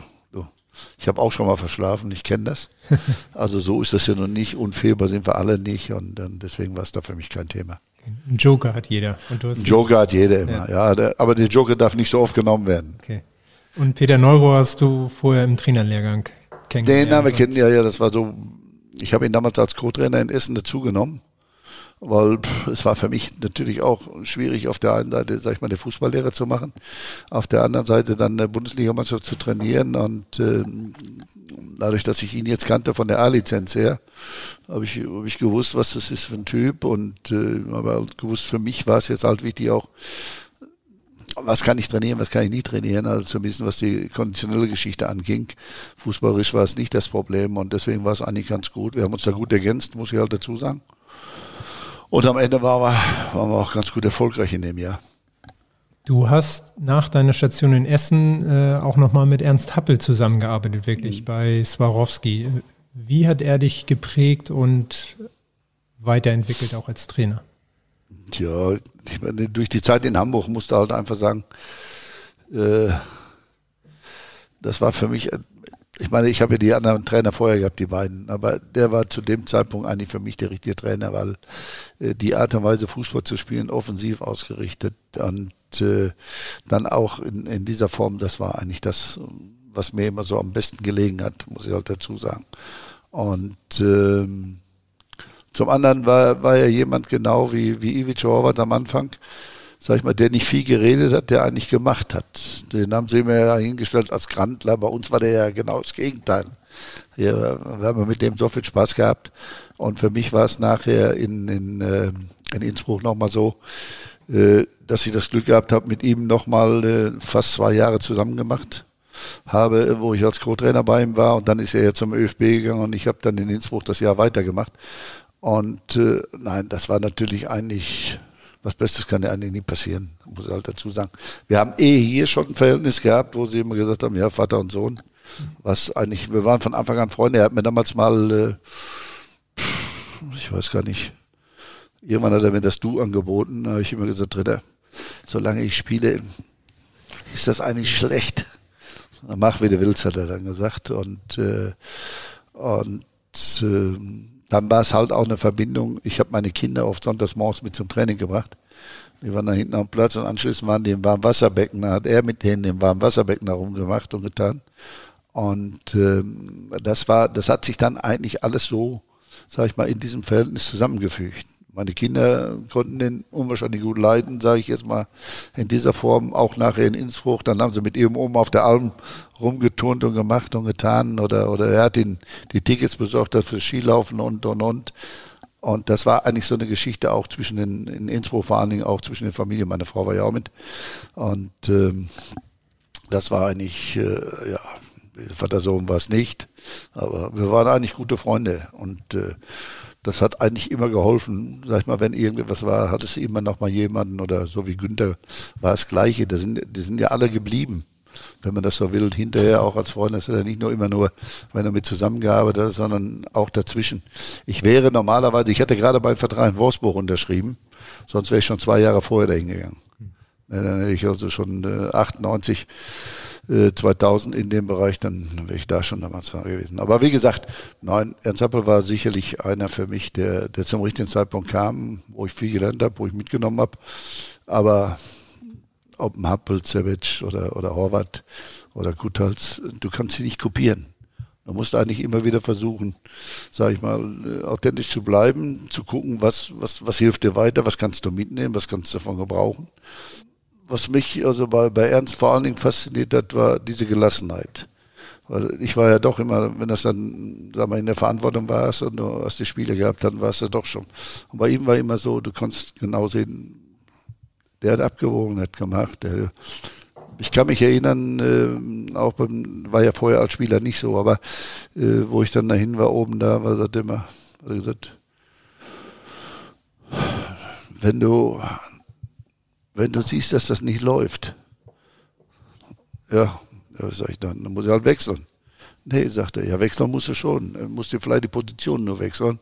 Ja, und, dann, und das waren so für mich so Dinge immer, dass er oft manchmal schon Spiele oder sagen wir in Spielen so aufgestellt hat, also zumindest in Innsbruck war es so, so aufgestellt hat, dass er dann immer noch mal die Möglichkeit hatte, ein typischer Wechsel war eigentlich immer den, äh, den Sechser zu nehmen, nach hinten zu stellen und den von hinten wieder rauszunehmen nach vorne oder eben halt von rechts nach links zu wechseln oder dass wir einen Zehner hochgewechselt haben, äh, den er dann zurückgenommen hat, dann auf sechs und so weiter und so fort. Äh, und für ihn war es halt einfach immer wichtig, dass die Mannschaft in sich sich auch nochmal verändern konnte. Ne? Und das haben wir eigentlich äh, mit den jungen Spielern wirklich die zwei Jahre eigentlich ziemlich perfekt gemacht damals. Und das waren so, so Sachen, wo du dann im Nachhinein auch immer wieder drüber nachdenkst.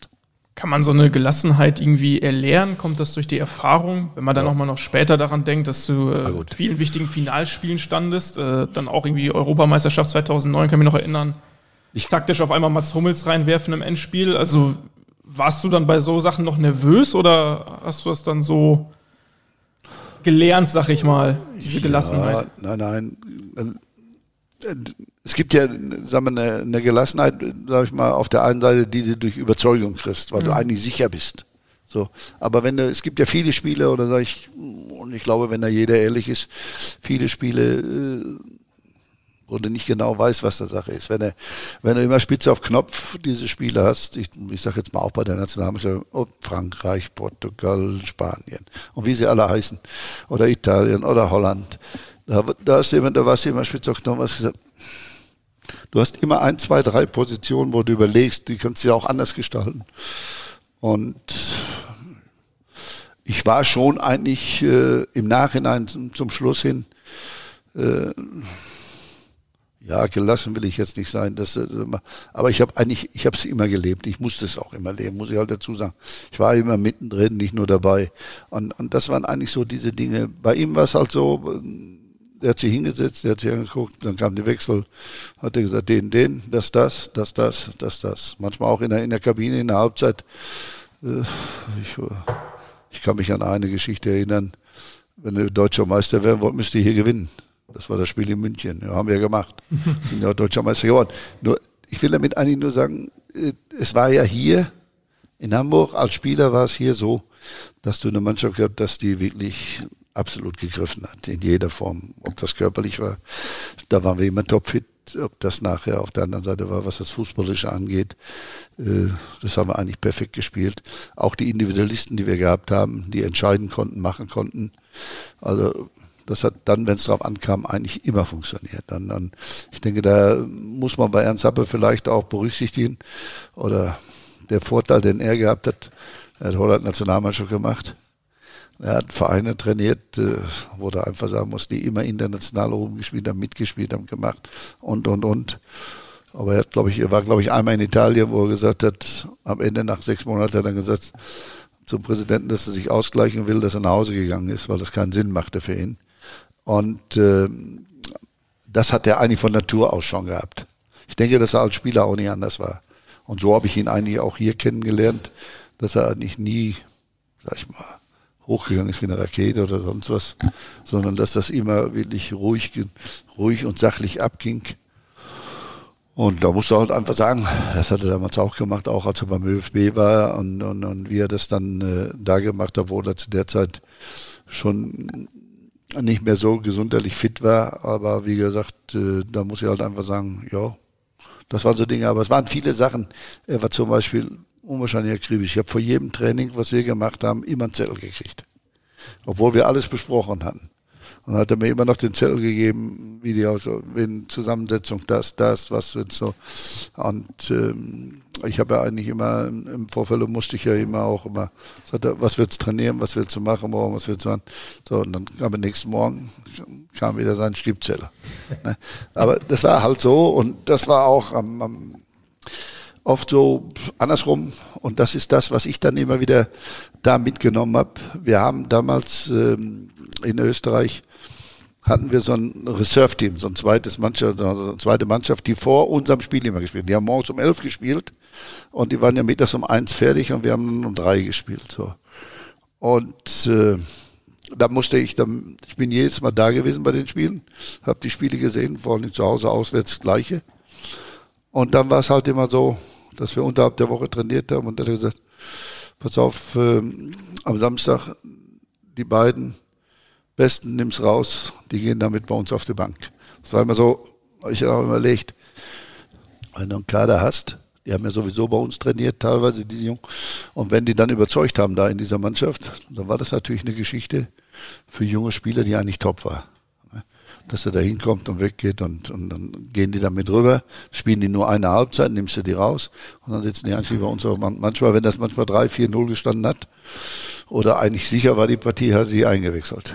Und das war eigentlich so ein Weg für junge Spieler, der an ihm immer funktioniert hat. Ich denke mal, äh, wir haben ja damals viele junge Spieler gehabt, ob das Michael Bauer, Streiter, Watzinger, Orage oder wie sie alle hießen. Äh, das waren alles damals junge Spieler, die hinterher alle Nationalspieler geworden sind über die Jahre. Muss ich schon halt sagen. Und äh, das hat sich eigentlich damals auch gut bewährt schaffst du eigentlich eine ganz gute Überleitung mit. Ähm, anfangs erst noch so etwa ein Jahrzehnt Profimannschaften trainiert oder Herrenteams und dann Großteil deiner Trainerlaufbahn war beim DFB Nachwuchs. Das Was fasziniert dich so an der Arbeit mit jungen Leuten, dass ja, es so gekommen ist? Das hat mich eigentlich immer fasziniert. Ich habe ich hab das Glück gehabt, äh, dass der Berti Burgs hat mir mal ein Angebot gemacht. Ich sollte mit äh, Bernd Stöber die U16 Europameisterschaft machen. Die war damals in dem Raum da Mannheim da oben.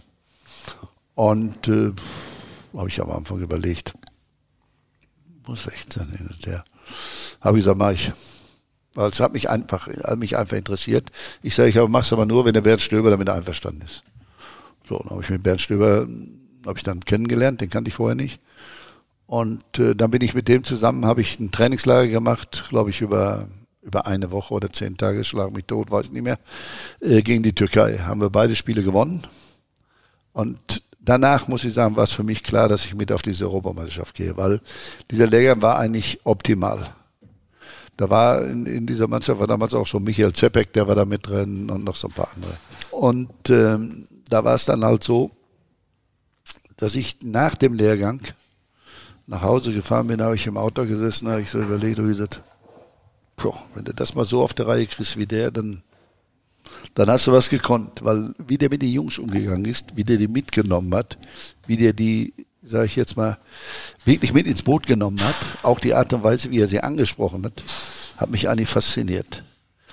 Ich, ich habe mich so ein bisschen, ich sag mal nicht, dass ich mich wiedererkannt hat, aber er hat ihnen auch Verantwortung gegeben, hat sie auch machen lassen und vor allen Dingen hat immer, ich habe den eigentlich selten der konnte auch böse werden, aber ich habe den eigentlich immer positiv gesehen. Der, der war immer positiv.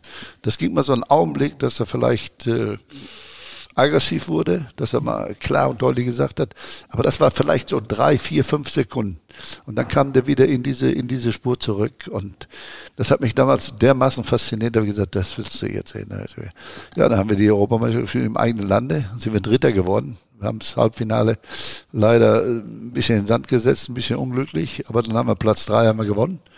Und ich muss halt sagen, dieses ganze Turnier, so wie es gelaufen ist, was da, was da abgegangen ist, und, und es hat einfach riesig Spaß gemacht. Und da war es dann, als dann das Angebot kam, hinterher, aber das war noch ein Jahr später, äh, dann, dann habe ich gesagt, das wäre normalerweise ein Job für mich, nur U16 wäre jetzt nicht meine Welt gewesen.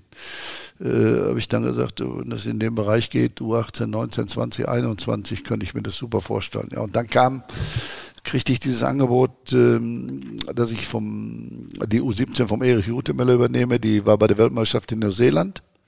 Und die Mannschaft habe ich dann übernommen. Und, äh, und habe dann gleichzeitig was ein bisschen viel war, diese neue A2-Nationalmannschaft gemacht. Und äh, Herr Riebe wollte unbedingt, dass ich dann eben, wenn, wenn das Zeit und passt, äh, der Uli Stielecke war zu der Zeit äh, Co-Trainer beim, beim Erich Riebeck und dass ich dann dazukomme. So, das waren so meine drei Posten. Das war aber ein Posten, da bist du normalerweise nicht mehr zu Hause. Ne, das war dann äh, schon ein bisschen, aber gut.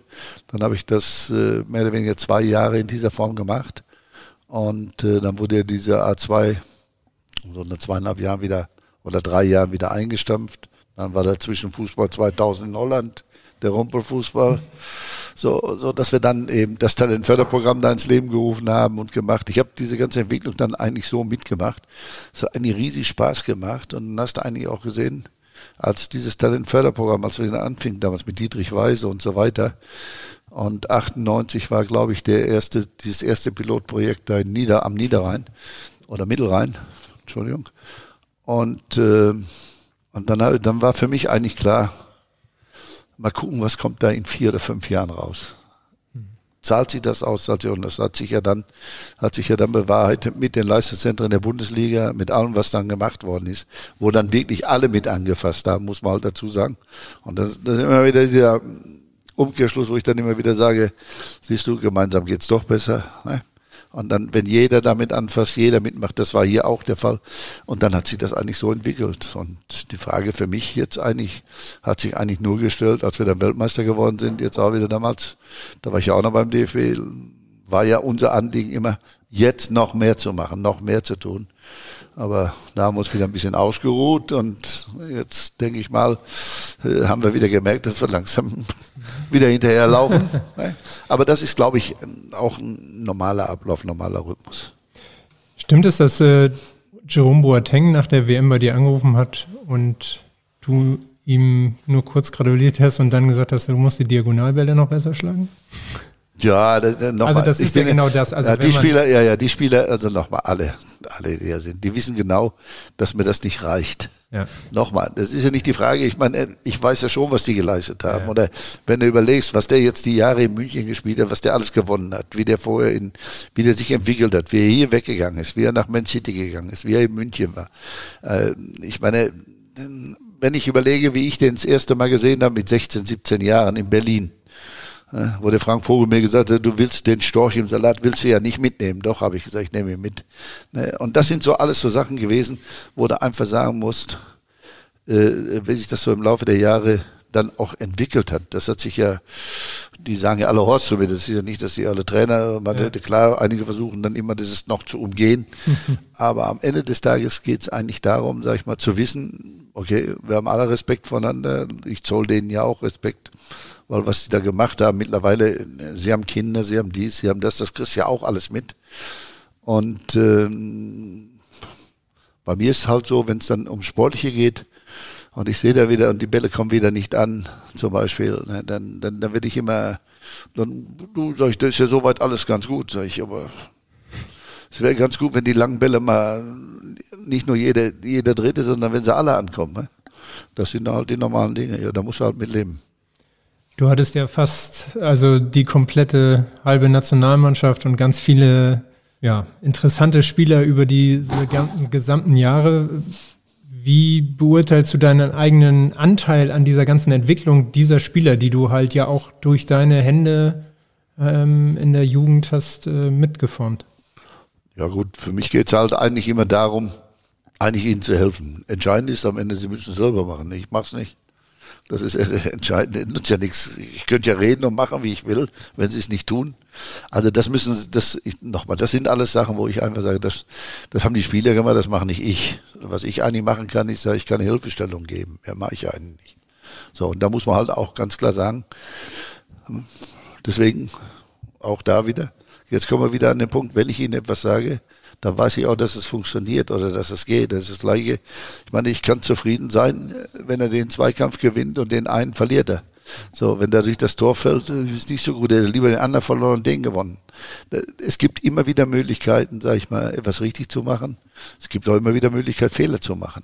So, und, und das ist eigentlich das Schöne an der ganzen Geschichte, dass du dich immer wieder korrigieren kannst auf der einen Seite, dass du immer wieder dich selber hinterfragen kannst auf der anderen Seite.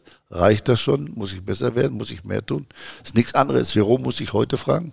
Okay, ich bin jetzt 32, 33, wird nicht verlängert. Wie lange will ich noch? Was habe ich? Einen Privattrainer? Habe ich keinen? Wie fit bin ich? Wo muss ich drauf achten? Was muss ich tun? Das sind Fragen, die muss er selber beantworten.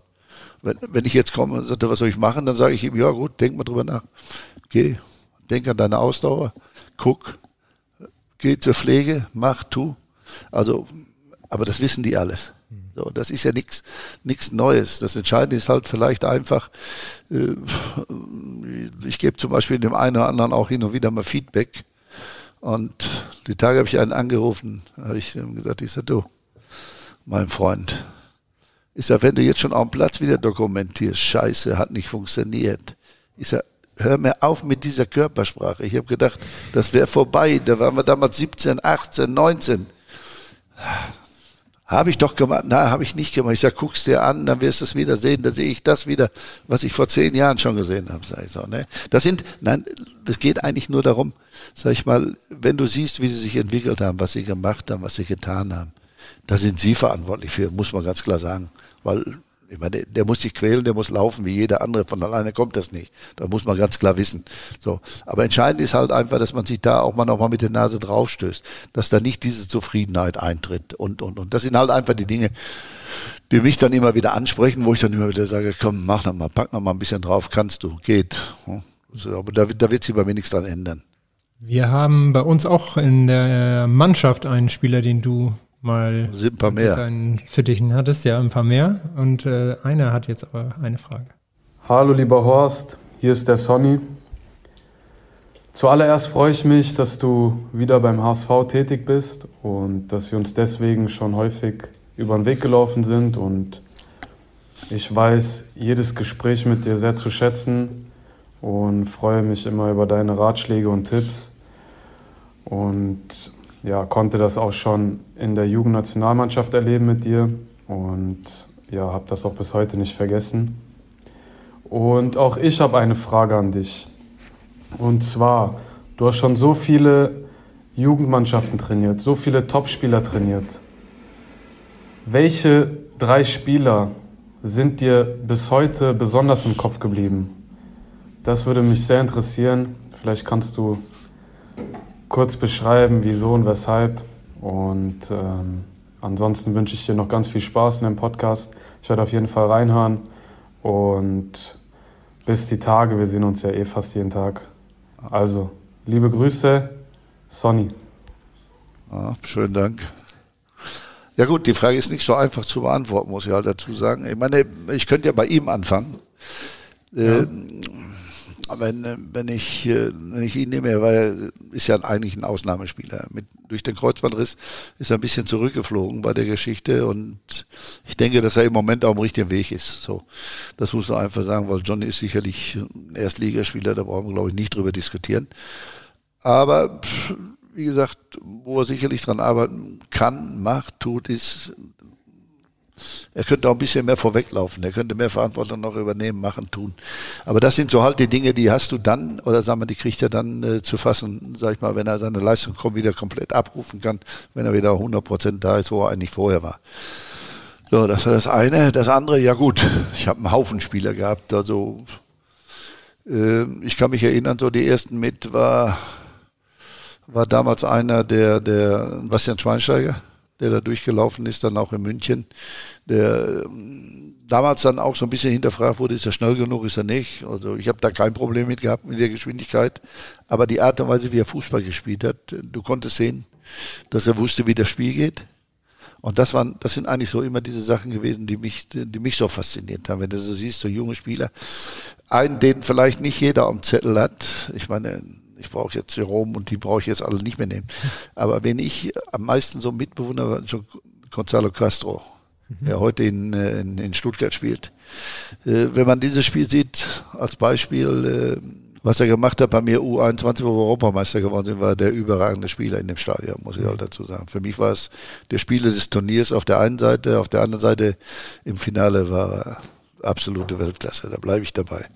Und äh, da muss man halt einfach sagen, es war auch vom, ja, von der Mentalität her, so vom Typ her, es war nicht der Größte, aber er hat diesen, diesen spanischen Einschlag, der dazukommt. Und äh, das hat mir eigentlich immer ganz gut gefallen. Und ich habe viele Spieler kennengelernt, äh,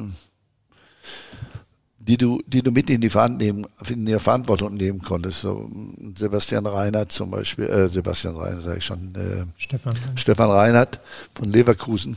Den habe ich mal gefragt, habe ich ja oft, oftmals gefragt, Stefan, was meinst du? Naki, ja oder nein? Trainer, den schaffen sie nicht, hat er mir gesagt. Ich habe ihn, ja, hab ihn ja geschafft. Der ist ja, ja mit uns Europameister geworden. Dann erst recht. Ja. Aber dann erst recht. Und nein, aber auch genauso, wie ich gesagt habe, immer, sag mir doch mal Verteidiger. Und dann sagt er zu mir, ja, bei uns spielt einer, Otschipka.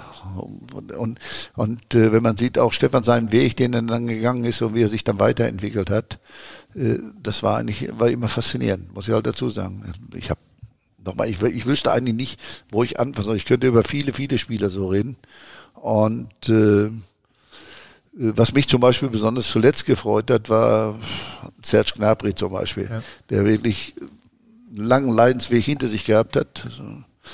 Und äh, dann wieder, sag ich mal, so zurückzukommen, wie er jetzt im Moment da ist, das ist eigentlich genial. Muss ich aber auch dazu sagen, äh, da ist es auch eine Geschichte gewesen wo Hansi Flick und ich immer wieder dran gewesen sind, dass wir den da hinkriegen. Hansi ist nochmal nach England gefahren, weil mein Englisch nicht so gut ist und äh, hat dann eben halt mit Wenger gesprochen, hat auch mit den Engländern gesprochen, dass wir ihn dann wirklich nachher nach Deutschland gekriegt haben und gemacht haben und getan haben. Und aber am Ende, und das habe ich Serge auch gesagt vor kurzem nochmal, ich sage am Ende, hey, nicht wir waren entscheidend. Ich meine, wir haben dich unterstützt, wir haben gemacht, aber entscheidend ist, was machst du daraus? Ne? Und das ist eigentlich dieser Punkt, den er da mitgenommen hat und auch gemacht hat. Und ich denke mal, für mich ist er immer noch nicht am Ende. Da geht noch mehr.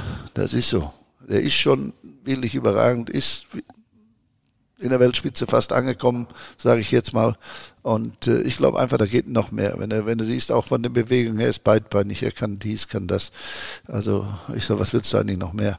Also da gibt es wirklich viele und, und es hat eigentlich auch immer Spaß gemacht. Ja? Wenn, du, wenn du sie lässt, wenn du siehst, du hast ihn, du kannst ihnen helfen, du kannst sie anschieben, aber machen müssen sie alleine. Und es war immer, muss ich halt fairerweise auch dazu sagen, es ist immer auch eine Geschichte gewesen ob das jetzt äh, Serge war oder, oder Jerome oder was. Du hast auch immer die, die Vereine wie den Mut gehabt, ob das die, äh, die Leistungszentren waren oder eben ob es der einzelne Trainer war, das war immer so. Du hast eben gesagt, noch nicht fertig sein, die Spieler immer weiter sein. Du warst nach der DFB eigentlich auch schon, ja, Fertig. Fertig. Und jetzt, wir müssen nochmal auf den HSV zu sprechen Also ich denke mal, mal, denke mal, fertig, fertig HSV. ist was anderes. Nein, so meine ich es nicht. Ja, so ja, ich, nicht. ich habe ich hab schon verstanden. Deswegen habe ich immer gesagt, was ist der fertige Spieler? Der fertige Spieler ist eigentlich der, der aufhört, Fußball zu spielen. Das tun wir alle nicht. Also wir versuchen immer noch mal weiterzumachen oder mitzumachen. Klar, als Spieler bist du begrenzt, irgendwann ist es vorbei. Das wissen wir alle. Ja, bei mir war es jetzt halt einfach eine Geschichte, äh, die Konstellation war eigentlich die Geschichte, weil Jonas, Jonas Bolt kannte ich und äh, HSV war eigentlich immer meine Geschichte, aber nicht in der Konstellation, wie es vorher stattgefunden hat. Und äh, für mich war es halt auch eine Zeit, äh, wo, wo dann ab und zu die Anfragen oder wenn da mal irgendwas war, ähm, dass ich, dass ich eigentlich normalerweise, ich war ja beim DFB, ich hatte ja meinen Job und ich war eigentlich hochzufrieden. Gab es zwischendurch mal die Möglichkeit? Zu. Ja, zu, zumindest kam, die Anfrage kam, aber es war kein Thema, mhm. muss man halt dazu sagen. So. Und ähm, dann war es jetzt eben halt aufgrund der Tatsache, dass ich also, ich hatte das gemacht, erstmal zu Hause, habe ich alle Versprechen eingehalten, die ich gemacht habe. Wenn die Karriere zu Ende ist, machen wir das, haben wir getan. Das waren? Anderthalb Jahre diese Weltreise und so weiter mit meiner Frau. Ich musste erstmal alles okay. abarbeiten, habe ich ja. getan. Und ähm, dann war wieder ein Joker drin. Und dann, na, Joker nicht, aber dann hatte ich ja schon über das ganze Jahr mehr oder weniger mit Jonas immer wieder mal haben wir zusammengesessen, haben wir drüber gesprochen, HSV, hier, da, da, das, das, das. Und äh, da haben wir uns eigentlich ausgetauscht und da habe ich gesagt, ja du, mach mal. Sag, du, wenn überhaupt das für mich in Frage kommt, musst du erstmal verlängern. So. Und dann kam dann eben halt, äh, ja, Geschichte dazwischen und dann habe ich gesagt, okay, dann mache ich das, aber ich sage, ich schwöre Ihnen, wir brauchen keinen Vertrag machen, sage ich, machen das einfach so, wie dein Vertrag läuft. Und äh, ja, und dann ging es eigentlich darum, dass wir versuchen wollen, jetzt ganz einfach äh, eben mit dem HSV eben halt mal ein bisschen was umzustellen, ein bisschen was zu verändern, anders zu machen, andere Wege zu gehen. Das haben wir jetzt, äh, glaube ich, ganz gut angefangen. Ich habe von Anfang an auch gesagt, dass ich nicht komme und da einen Deckel drauf mache und sage, von heute ab läuft das so oder so, sondern für mich ging es eigentlich darum, die Leute erstmal kennenzulernen. Das habe ich jetzt gemacht, fast ein Jahr jetzt. Und ich denke mal, die meisten, zumindest kann ich es einschätzen und äh, kann für mich jetzt auch Entscheidungen treffen, was ich vorher also nicht gemacht habe. Und äh, so denke ich mal, hoffe ich jetzt ganz einfach, wenn diese Geschichte Corona, äh, hoffe ich, sich jetzt langsam zum Ende neigt, dass wir im nächsten Jahr wieder vernünftig neu starten können. Also dass wir dann eben halt äh, da wirklich dann, äh, dann auch wenig angreifen können in der Form. Also wie gesagt, nein, die Konstellation, die der HSV hat, muss man ganz klar sagen, mit dem Leistungszentrum, mit Norderstedt, auch mit den, den Leuten, die da sind, die, die wirklich teilweise einen Top-Job machen. Aber ich denke, es geht, und jetzt sind wir wieder beim Punkt, es geht besser. So, und da müssen wir eigentlich hin an dem Punkt. Bist du, wie froh bist du, dass das äh, sozusagen nochmal gepasst hat für dich auch? Weil das ist ja im Grunde auch eine Sache, die das äh, komplett macht. Du nochmal beim ja. HSV nach all den Jahren, vorher als Spieler erfolgreichste Zeit miterlebt und jetzt kannst du hier auch nochmal wirken für die nächste Zeit. Ja gut, das, nochmal, es ist, es ist erstmal ein Job, der, der, der Spaß macht auf der einen Seite. Auf der anderen Seite wollte ich hin dann. Und ähm, na, und ich denke auch, äh, dass wir was verändern können, dass wir es besser machen können. So, es wird halt ein bisschen Zeit brauchen, die ganze Geschichte. Und äh, für mich jetzt mal, klar, Jonas hat seinen Vertrag da um zwei Jahre verlängert. Habe ich das, äh, haben wir das für mich jetzt, äh, wir haben es zwar noch nicht, wir haben es angepasst jetzt. Ja. So, und äh, dann gucken wir mal. Aber für mich geht es, glaube ich, darum, äh, dass wir gesagt haben, dass wir jetzt kontinuierlich Schritt für Schritt gehen. Wir haben den ersten Schritt gemacht jetzt, jetzt rum, jetzt haben wir mal einen Einblick, ich habe zumindest einen Einblick, wo, was wir vielleicht verändern müssen und was wir verändern können. Auf der einen Seite und äh, ich denke auf der anderen Seite ich sehe nicht, dass die besten Spieler aus Hamburg alle hier beim HSV spielen. Also das fällt mir auch noch ein bisschen alles.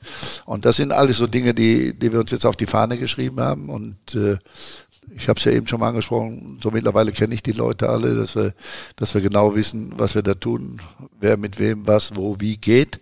Und äh, dann hoffe ich ganz einfach jetzt, wenn wir dann wieder Fußball spielen können, dass wir wirklich das alles umsetzen können in dieser Form. Im Moment ist es halt ein bisschen Vorarbeit noch aber ich denke mal, bis zum Saisonende oder sagen wir mal bis Juni, Juli sind wir mit allem durch und dann können wir, glaube ich, neu starten. Ein kleines Beispiel hast du gerade schon gegeben ähm, an Veränderungen, die vielleicht anstehen, wo du gesagt hast, äh, die besten Ham äh, Spieler in Hamburg spielen nicht zwingend hier beim HSV. Ähm, kannst du vielleicht noch ein, zwei weitere Einblicke geben, was das konkret ist, wo du sagst, da wollen wir ran, das wollen wir noch verändern? Ja, nochmal, noch Norderstedt ist für mich eigentlich die, die Schmiede am Ende des Tages, weil da kann ich am meisten beeinflussen auf die Schnelle. Da kann ich meine Spieler auch besser machen. Das heißt also, die Frage muss halt für mich lauten in Norderstedt, trainieren wir richtig? Haben wir die richtigen Leute in Norderstedt? Äh, die Frage kann ich, glaube ich, jetzt im Großen und Ganzen beantworten. Ich glaube schon, dass wir jetzt die richtigen Leute in Norderstedt haben. Wir werden sicherlich, äh, wir sind gerade dabei, sagen wir mal strukturell, haben wir was verändert. Auf der anderen Seite sind wir gerade dabei zu gucken, was trainieren wir, wie wollen wir trainieren, welche Möglichkeiten haben wir. Das ist aber eine Geschichte, wo ich einfach sage, das ist nicht abhängig von mir, sondern das ist von uns abhängig.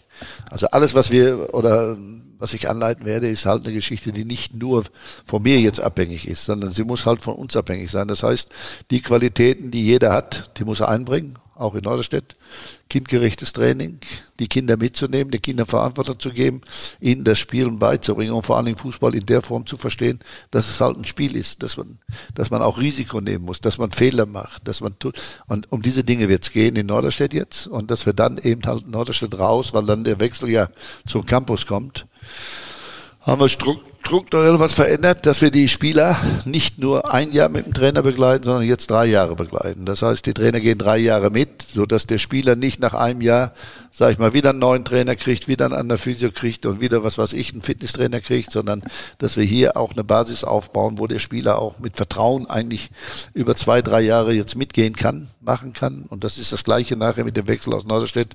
U15, 16, 17 wird auch so ein Dreijahresrhythmus sein, wo die Trainer da mitgehen, so dass wir da wirklich, äh, sag ich mal, kontinuierlich mit den Spielern arbeiten können. Du hast gesagt, so Spielen, äh, Freude sind so auch Stichworte immer. Wird das zu wenig im Moment gemacht, so auf den also ich, ich muss dazu sagen, ich war, ich habe ja auch oft genug in Norderstedt, habe es mir angeguckt, also es hat mir eigentlich ganz gut gefallen schon da drüben.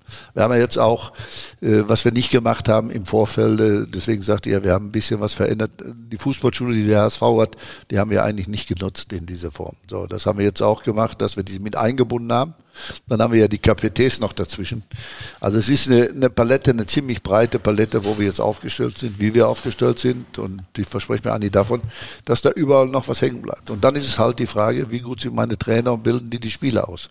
So, und da, da werden wir eigentlich sehen, da müssen wir uns dann auch wieder eigentlich hinsetzen und dann hinterfragen, so, was machen wir da eigentlich? Was müssen wir tun, um besser zu werden?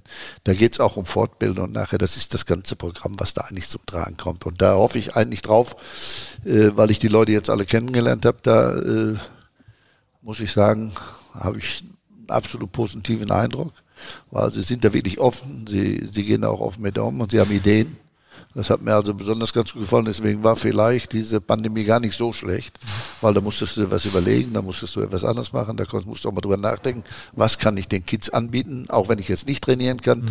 Und das haben sie wirklich in, in, einer Form gemacht, das habt ihr sicherlich auch mitgekriegt. Äh, äh, und, und das hat mir eigentlich prima gefallen. Und ich denke mal, wenn wir mit diesem Engagement und mit dieser Begeisterung dann auch jetzt in die neue Saison gehen, ich glaube schon, dass wir die Spiele besser machen können.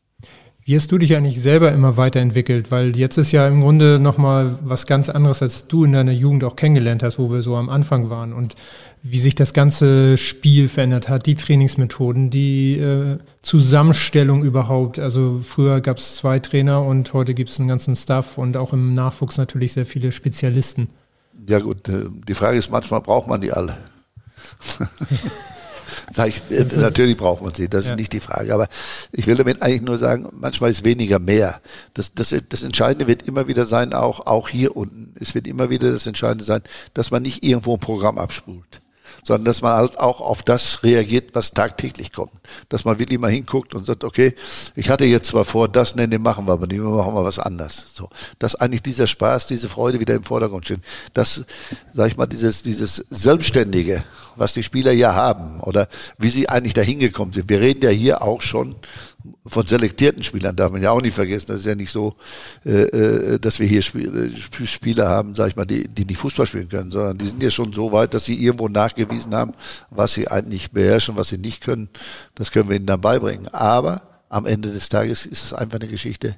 So, wo habe ich Lust zu, wie komme ich hin? Für mich geht es eigentlich darum, der muss mit einem lachenden Gesicht kommen und der muss mit einem lachenden Gesicht gehen. Wenn wir das schaffen, dann sind wir gut. Das ist nichts anderes, egal ob ich jetzt Profis trainiere oder sonstiges trainiere. Ich habe immer das Gefühl, sag mal, wenn ich jetzt einen Fitnesstrainer nehme zum Beispiel und der ist in der Lage, sage ich mal, sie vor, vorzubereiten, dass sie mit einem lachenden Gesicht dann zum, zum Hauptteil kommen beim Cheftrainer und spielfertig sind dann habe ich was gekonnt. Das sind halt die Dinge. Und da, und da geht es nicht darum, sage ich mal, irgendwo im Programm immer nur das Gleiche oder dies oder jenes zu machen, sondern da geht es eigentlich um flexibel zu sein. Du kannst viele Dinge, sag ich mal, in unterschiedlicher Form trainieren. Du kommst trotzdem am gleichen Punkt raus. Und das ist eigentlich das nachher, was ich mir da eigentlich wünsche. Dieses Leben in Norderstedt zum Beispiel, wo ich mir eigentlich auch wünsche, ist halt, ja, dass wir das wieder hinkriegen, wie es teilweise in, in, in Belgien ist, wie es in Holland ist oder wie es in Dänemark ist, dass die Eltern wieder da sind, die Kids wieder mit, mit ihren Geschwistern da auf dem Sportplatz auch rumspielen und machen und tun, dass da auch ein Leben drin ist in der Geschichte und dass man sich dann einfach mit dem HSV identifiziert in dieser Richtung. Also nochmal, wir sind ja auch eine Hausmarke, muss man auch ganz klar sagen. Und wir stehen ja auch für etwas. Und, und ich hoffe, dass wir für etwas stehen am Ende des Tages nachher. Ja, das wollte ich jetzt gerade fragen. Wie wichtig ist denn das hier unten, wo wir blicken ja. ins Volksparkstadion? Am Ende es zählt natürlich auch, wie, Nein, wir, kommt oben an. Ich, glaub, ich glaube, wir können, und, und das, das war ja auch wichtig. So, wir haben darüber gesprochen, wir haben über Jonas gesprochen. Wir müssen auch über den Trainer reden hier. Das ist genau das Gleiche, weil der, er ist offen er kommt aus den Bereichen, er hat es ja in Osnabrück auch gemacht und er kennt diesen Weg. Und, und wir haben ja gesehen, jetzt junge Spieler, wie durchlässig die Geschichte geworden ist. Und äh, das ist eigentlich auch der Weg, den wir ja gehen wollen. Wir wollen ja wirklich einen Weg gehen, der von, sag ich mal, von Norderstedt eben halt über den Campus, ich meine, der ist ja schon imponierend, darf man nicht vergessen. Und wenn man vom Campus dann hier rüber guckt, dann hast du nochmal eine Steigerung. Ich denke mal, äh, da lohnt es sich schon für was zu investieren, zu machen, zu tun. Aber es es dürfen keine Roboter rauskommen. Es müssen Individualisten rauskommen, die, die also wirklich eine Idee haben, wie Fußball geht. Und äh, da hoffe ich ganz einfach, dass wir da unseren Beitrag leisten können. Daniel Thune da auch im Moment der richtige Ansprechpartner? Ja, natürlich. Aber im Moment hat er sicherlich andere Sorgen. Ja. Also wir würden uns ja alle ganz gerne wünschen, dass wir in die erste Liga gehen. Der, der, Anspruch haben wir ja nun mal einfach. Und äh, da brauchen wir auch nicht von abweichen. Und ich gehe davon aus, dass wir das auch auf die Reihe kriegen. Und äh, nein, aber sondern Daniel ist sicherlich einer, der hat ja auch in Osnabrück auch Leistungsnummer, der weiß auch, was im Jugendfußball ist. Und ähm, ich denke mal ganz einfach, äh, das wird auch der, der, der Weg der Zukunft sein. Weil ich glaube nicht, dass wir in der Lage sind, in den nächsten Jahren irgendwann mal einen Spieler für 50 oder 60 Millionen zu kaufen. Also werden wir halt versuchen, unsere Spieler selbst auszubilden. Und äh, das haben wir bis jetzt auch, glaube ich, ganz gut getan. Einige Junge sind oben. Spielminuten? Aber spielen, die spielen, es ist alles kein Thema, aber auch hier sage ich nochmal, da kann man auch den Anspruch nach oben schrauben, weiterhin, den wir haben und, und den müssen wir auch haben. Äh, wenn das erste Liga und wenn das, für mich geht es halt immer darum, am Ende des Tages dann auch ein Ziel zu definieren, sag ich mal, was vielleicht international heißt. Das ist natürlich ein langer Weg, das gebe ich zu. Das, aber ich denke mal, äh, Ziele zu nehmen, die, die ich morgen erreichen kann, macht wenig Sinn, sondern wirklich, wir müssen auf Sicht arbeiten jetzt und äh, dann wirklich einen langen Weg gehen. Und der lange Weg, glaube ich eigentlich, müssten halt vier, fünf, sechs, sieben Jahre sein. Da, da geht nichts dran vorbei. Um junge Spieler zu entwickeln, die aus Norderstedt nach hier kommen, sind halt schon vier, fünf Jahre weg. Das muss man halt ganz einfach so sehen. Und den Weg sollten wir auch eigentlich gehen obenrum. Wir haben, wir haben gute Junge, das, da ist nichts dran auszusetzen, aber ich denke, es gibt noch ein paar mehr und da, da liegt es auch dran, was wir daraus machen. Langer Weg, äh, große Vision. Wenn wir jetzt zum Ende hin ein bisschen die Klammer schließen und nochmal auf dich zu sprechen kommen, ähm, wo es noch hin? Wie lange möchtest du das noch aktiv mitgestalten? Ja, nochmal die, die, die Geschichte. Ich habe da jetzt keinen Plan drin. Ich, ich, kann mir das auf fünf Jahre vorstellen. Mhm. So ist das nicht.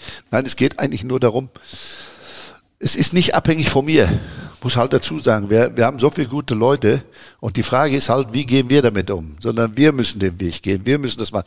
Ich kann es nicht alleine machen, das wissen wir. Das habe ich schon mal versucht erklären, sondern es wird immer ein Gemeinschaftsprodukt sein, wo einer für den anderen steht und wo wir alle den gleichen, sagen wir, diesen gleichen Weg gehen wollen. Dass der mal, ich, ich will nicht sagen, der muss nicht gerade sein, wie das immer so schön heißt, der rote Faden. Nein, der kann auch mal verschwungen sein, der kann auch mal rechts rum und links rum gehen. Aber entscheidend ist, dass wir eine Richtung haben. Also, und, und da müssen wir halt einfach anfassen jetzt. Und das sind viele Sachen, die da eigentlich eine Rolle spielen. Ja, und, und, und ich denke mal, äh, du brauchst auch Werte, du musst halt irgendwo, eine gewisse Ehrlichkeit muss da drin sein. Also, dass du auch Werte vermittelst, was die Spieler da tragen und mitnehmen und machen und tun. Und um diese Dinge wird es gehen. Deswegen sage ich, bleibe ich dabei. Also von der Konstellation her, über diese Fußballschulen, über dieses KPT, über Norderstedt, über Campus, nach hierhin, ist ein, durch, ein durchgängiger Weg. Und ich denke mal, ist auch ein Zeichen, was wir, was wir in Hamburg dann gesetzt haben und nach außen tragen können, ohne weil das, das halt Sinn macht, auch beim HSV Fußball zu spielen. Auf jeden Fall. Trotzdem nochmal losgelöst von deiner Person, äh, vom HSV, vom Fußball auf deine Person bezogen. 70 Jahre, bald ist soweit. Ja, ja, gut, 80, aber, 90 steht aber, vor der Tür. Aber im Moment ist 69. Und ja, du hast noch richtig Power schlecht, an Energie, schlecht, aber, oder? Schlecht wäre, wenn da 96 stehen würde, ja. wenn man die Zahlen umdreht. Nein, äh, ich habe da eigentlich keinen Plan mit. Ich habe ja eben schon mal versucht zu erklären, dass mich eigentlich diese Zahl nicht interessiert in der Form. Und ich habe auch kein Problem damit, 70 zu werden. Andersrum weiß ich, was ich schon hinter mir habe. Und jetzt wird es eigentlich spannend sein, was habe ich noch vor mir. Mhm. Und da bin ich dann genauso überrascht wie alle anderen, je nachdem, wie lange das geht, wie gut das geht. Die Frage ist, was kann ich noch lernen? Ich glaube, ich kann noch vieles lernen.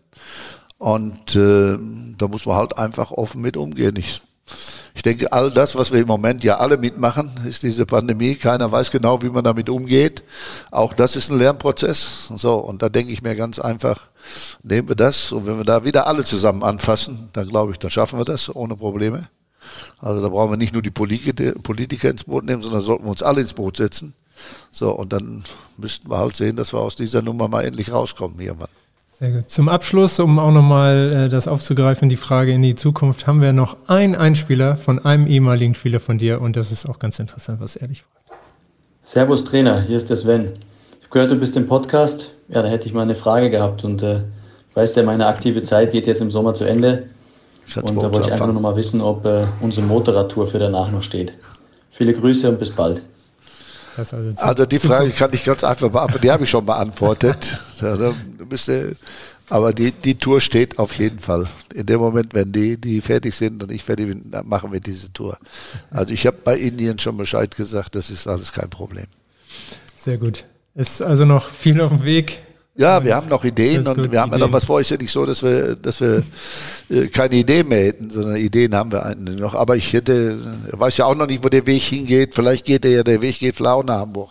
Ja. Wäre nicht so schlecht für uns. Ja. Wann ist das entstanden, die Idee mit dem Motorrad? Schon lange, ja. weil ich weiß ja, dass die beiden Harley fahren. Und, ähm, und da hatten wir, da hatten wir das schon mal geplant und dann war es aber so, dann, ich sag wohl, ich so, da komm ich nach Leverkusen. Nee, sagt er, die Maschinen stehen in München. Dann habe ich gesagt, ist auch nicht schlecht. Jetzt sage ich, wäre ich nach Leverkusen gekommen und ihr habt die Maschinen in München. Nein, wir haben uns jetzt gesagt, weil ich habe auch gute Freunde in München. Also, ich gehe oft zum Fischen runter. Und ich habe da einen Bekannten in Siegsdorf, Deutsche Trauen, den Rudi Heger, da äh, gehen wir öfter zum Fischen hin und äh, da müssen wir halt mal gucken, dass wir das dann auf die Reihe kriegen. Also dann müssen wir Motorrad in den Anhänger packen, mitnehmen und dann, wir kriegen das auf jeden Fall hin, das ist nicht das Problem. Ja, übers Fischen haben wir gar nicht gesprochen. Eine deiner großen Leidenschaften hast sogar ein Buch äh, geschrieben äh, mit einem Experten zusammen.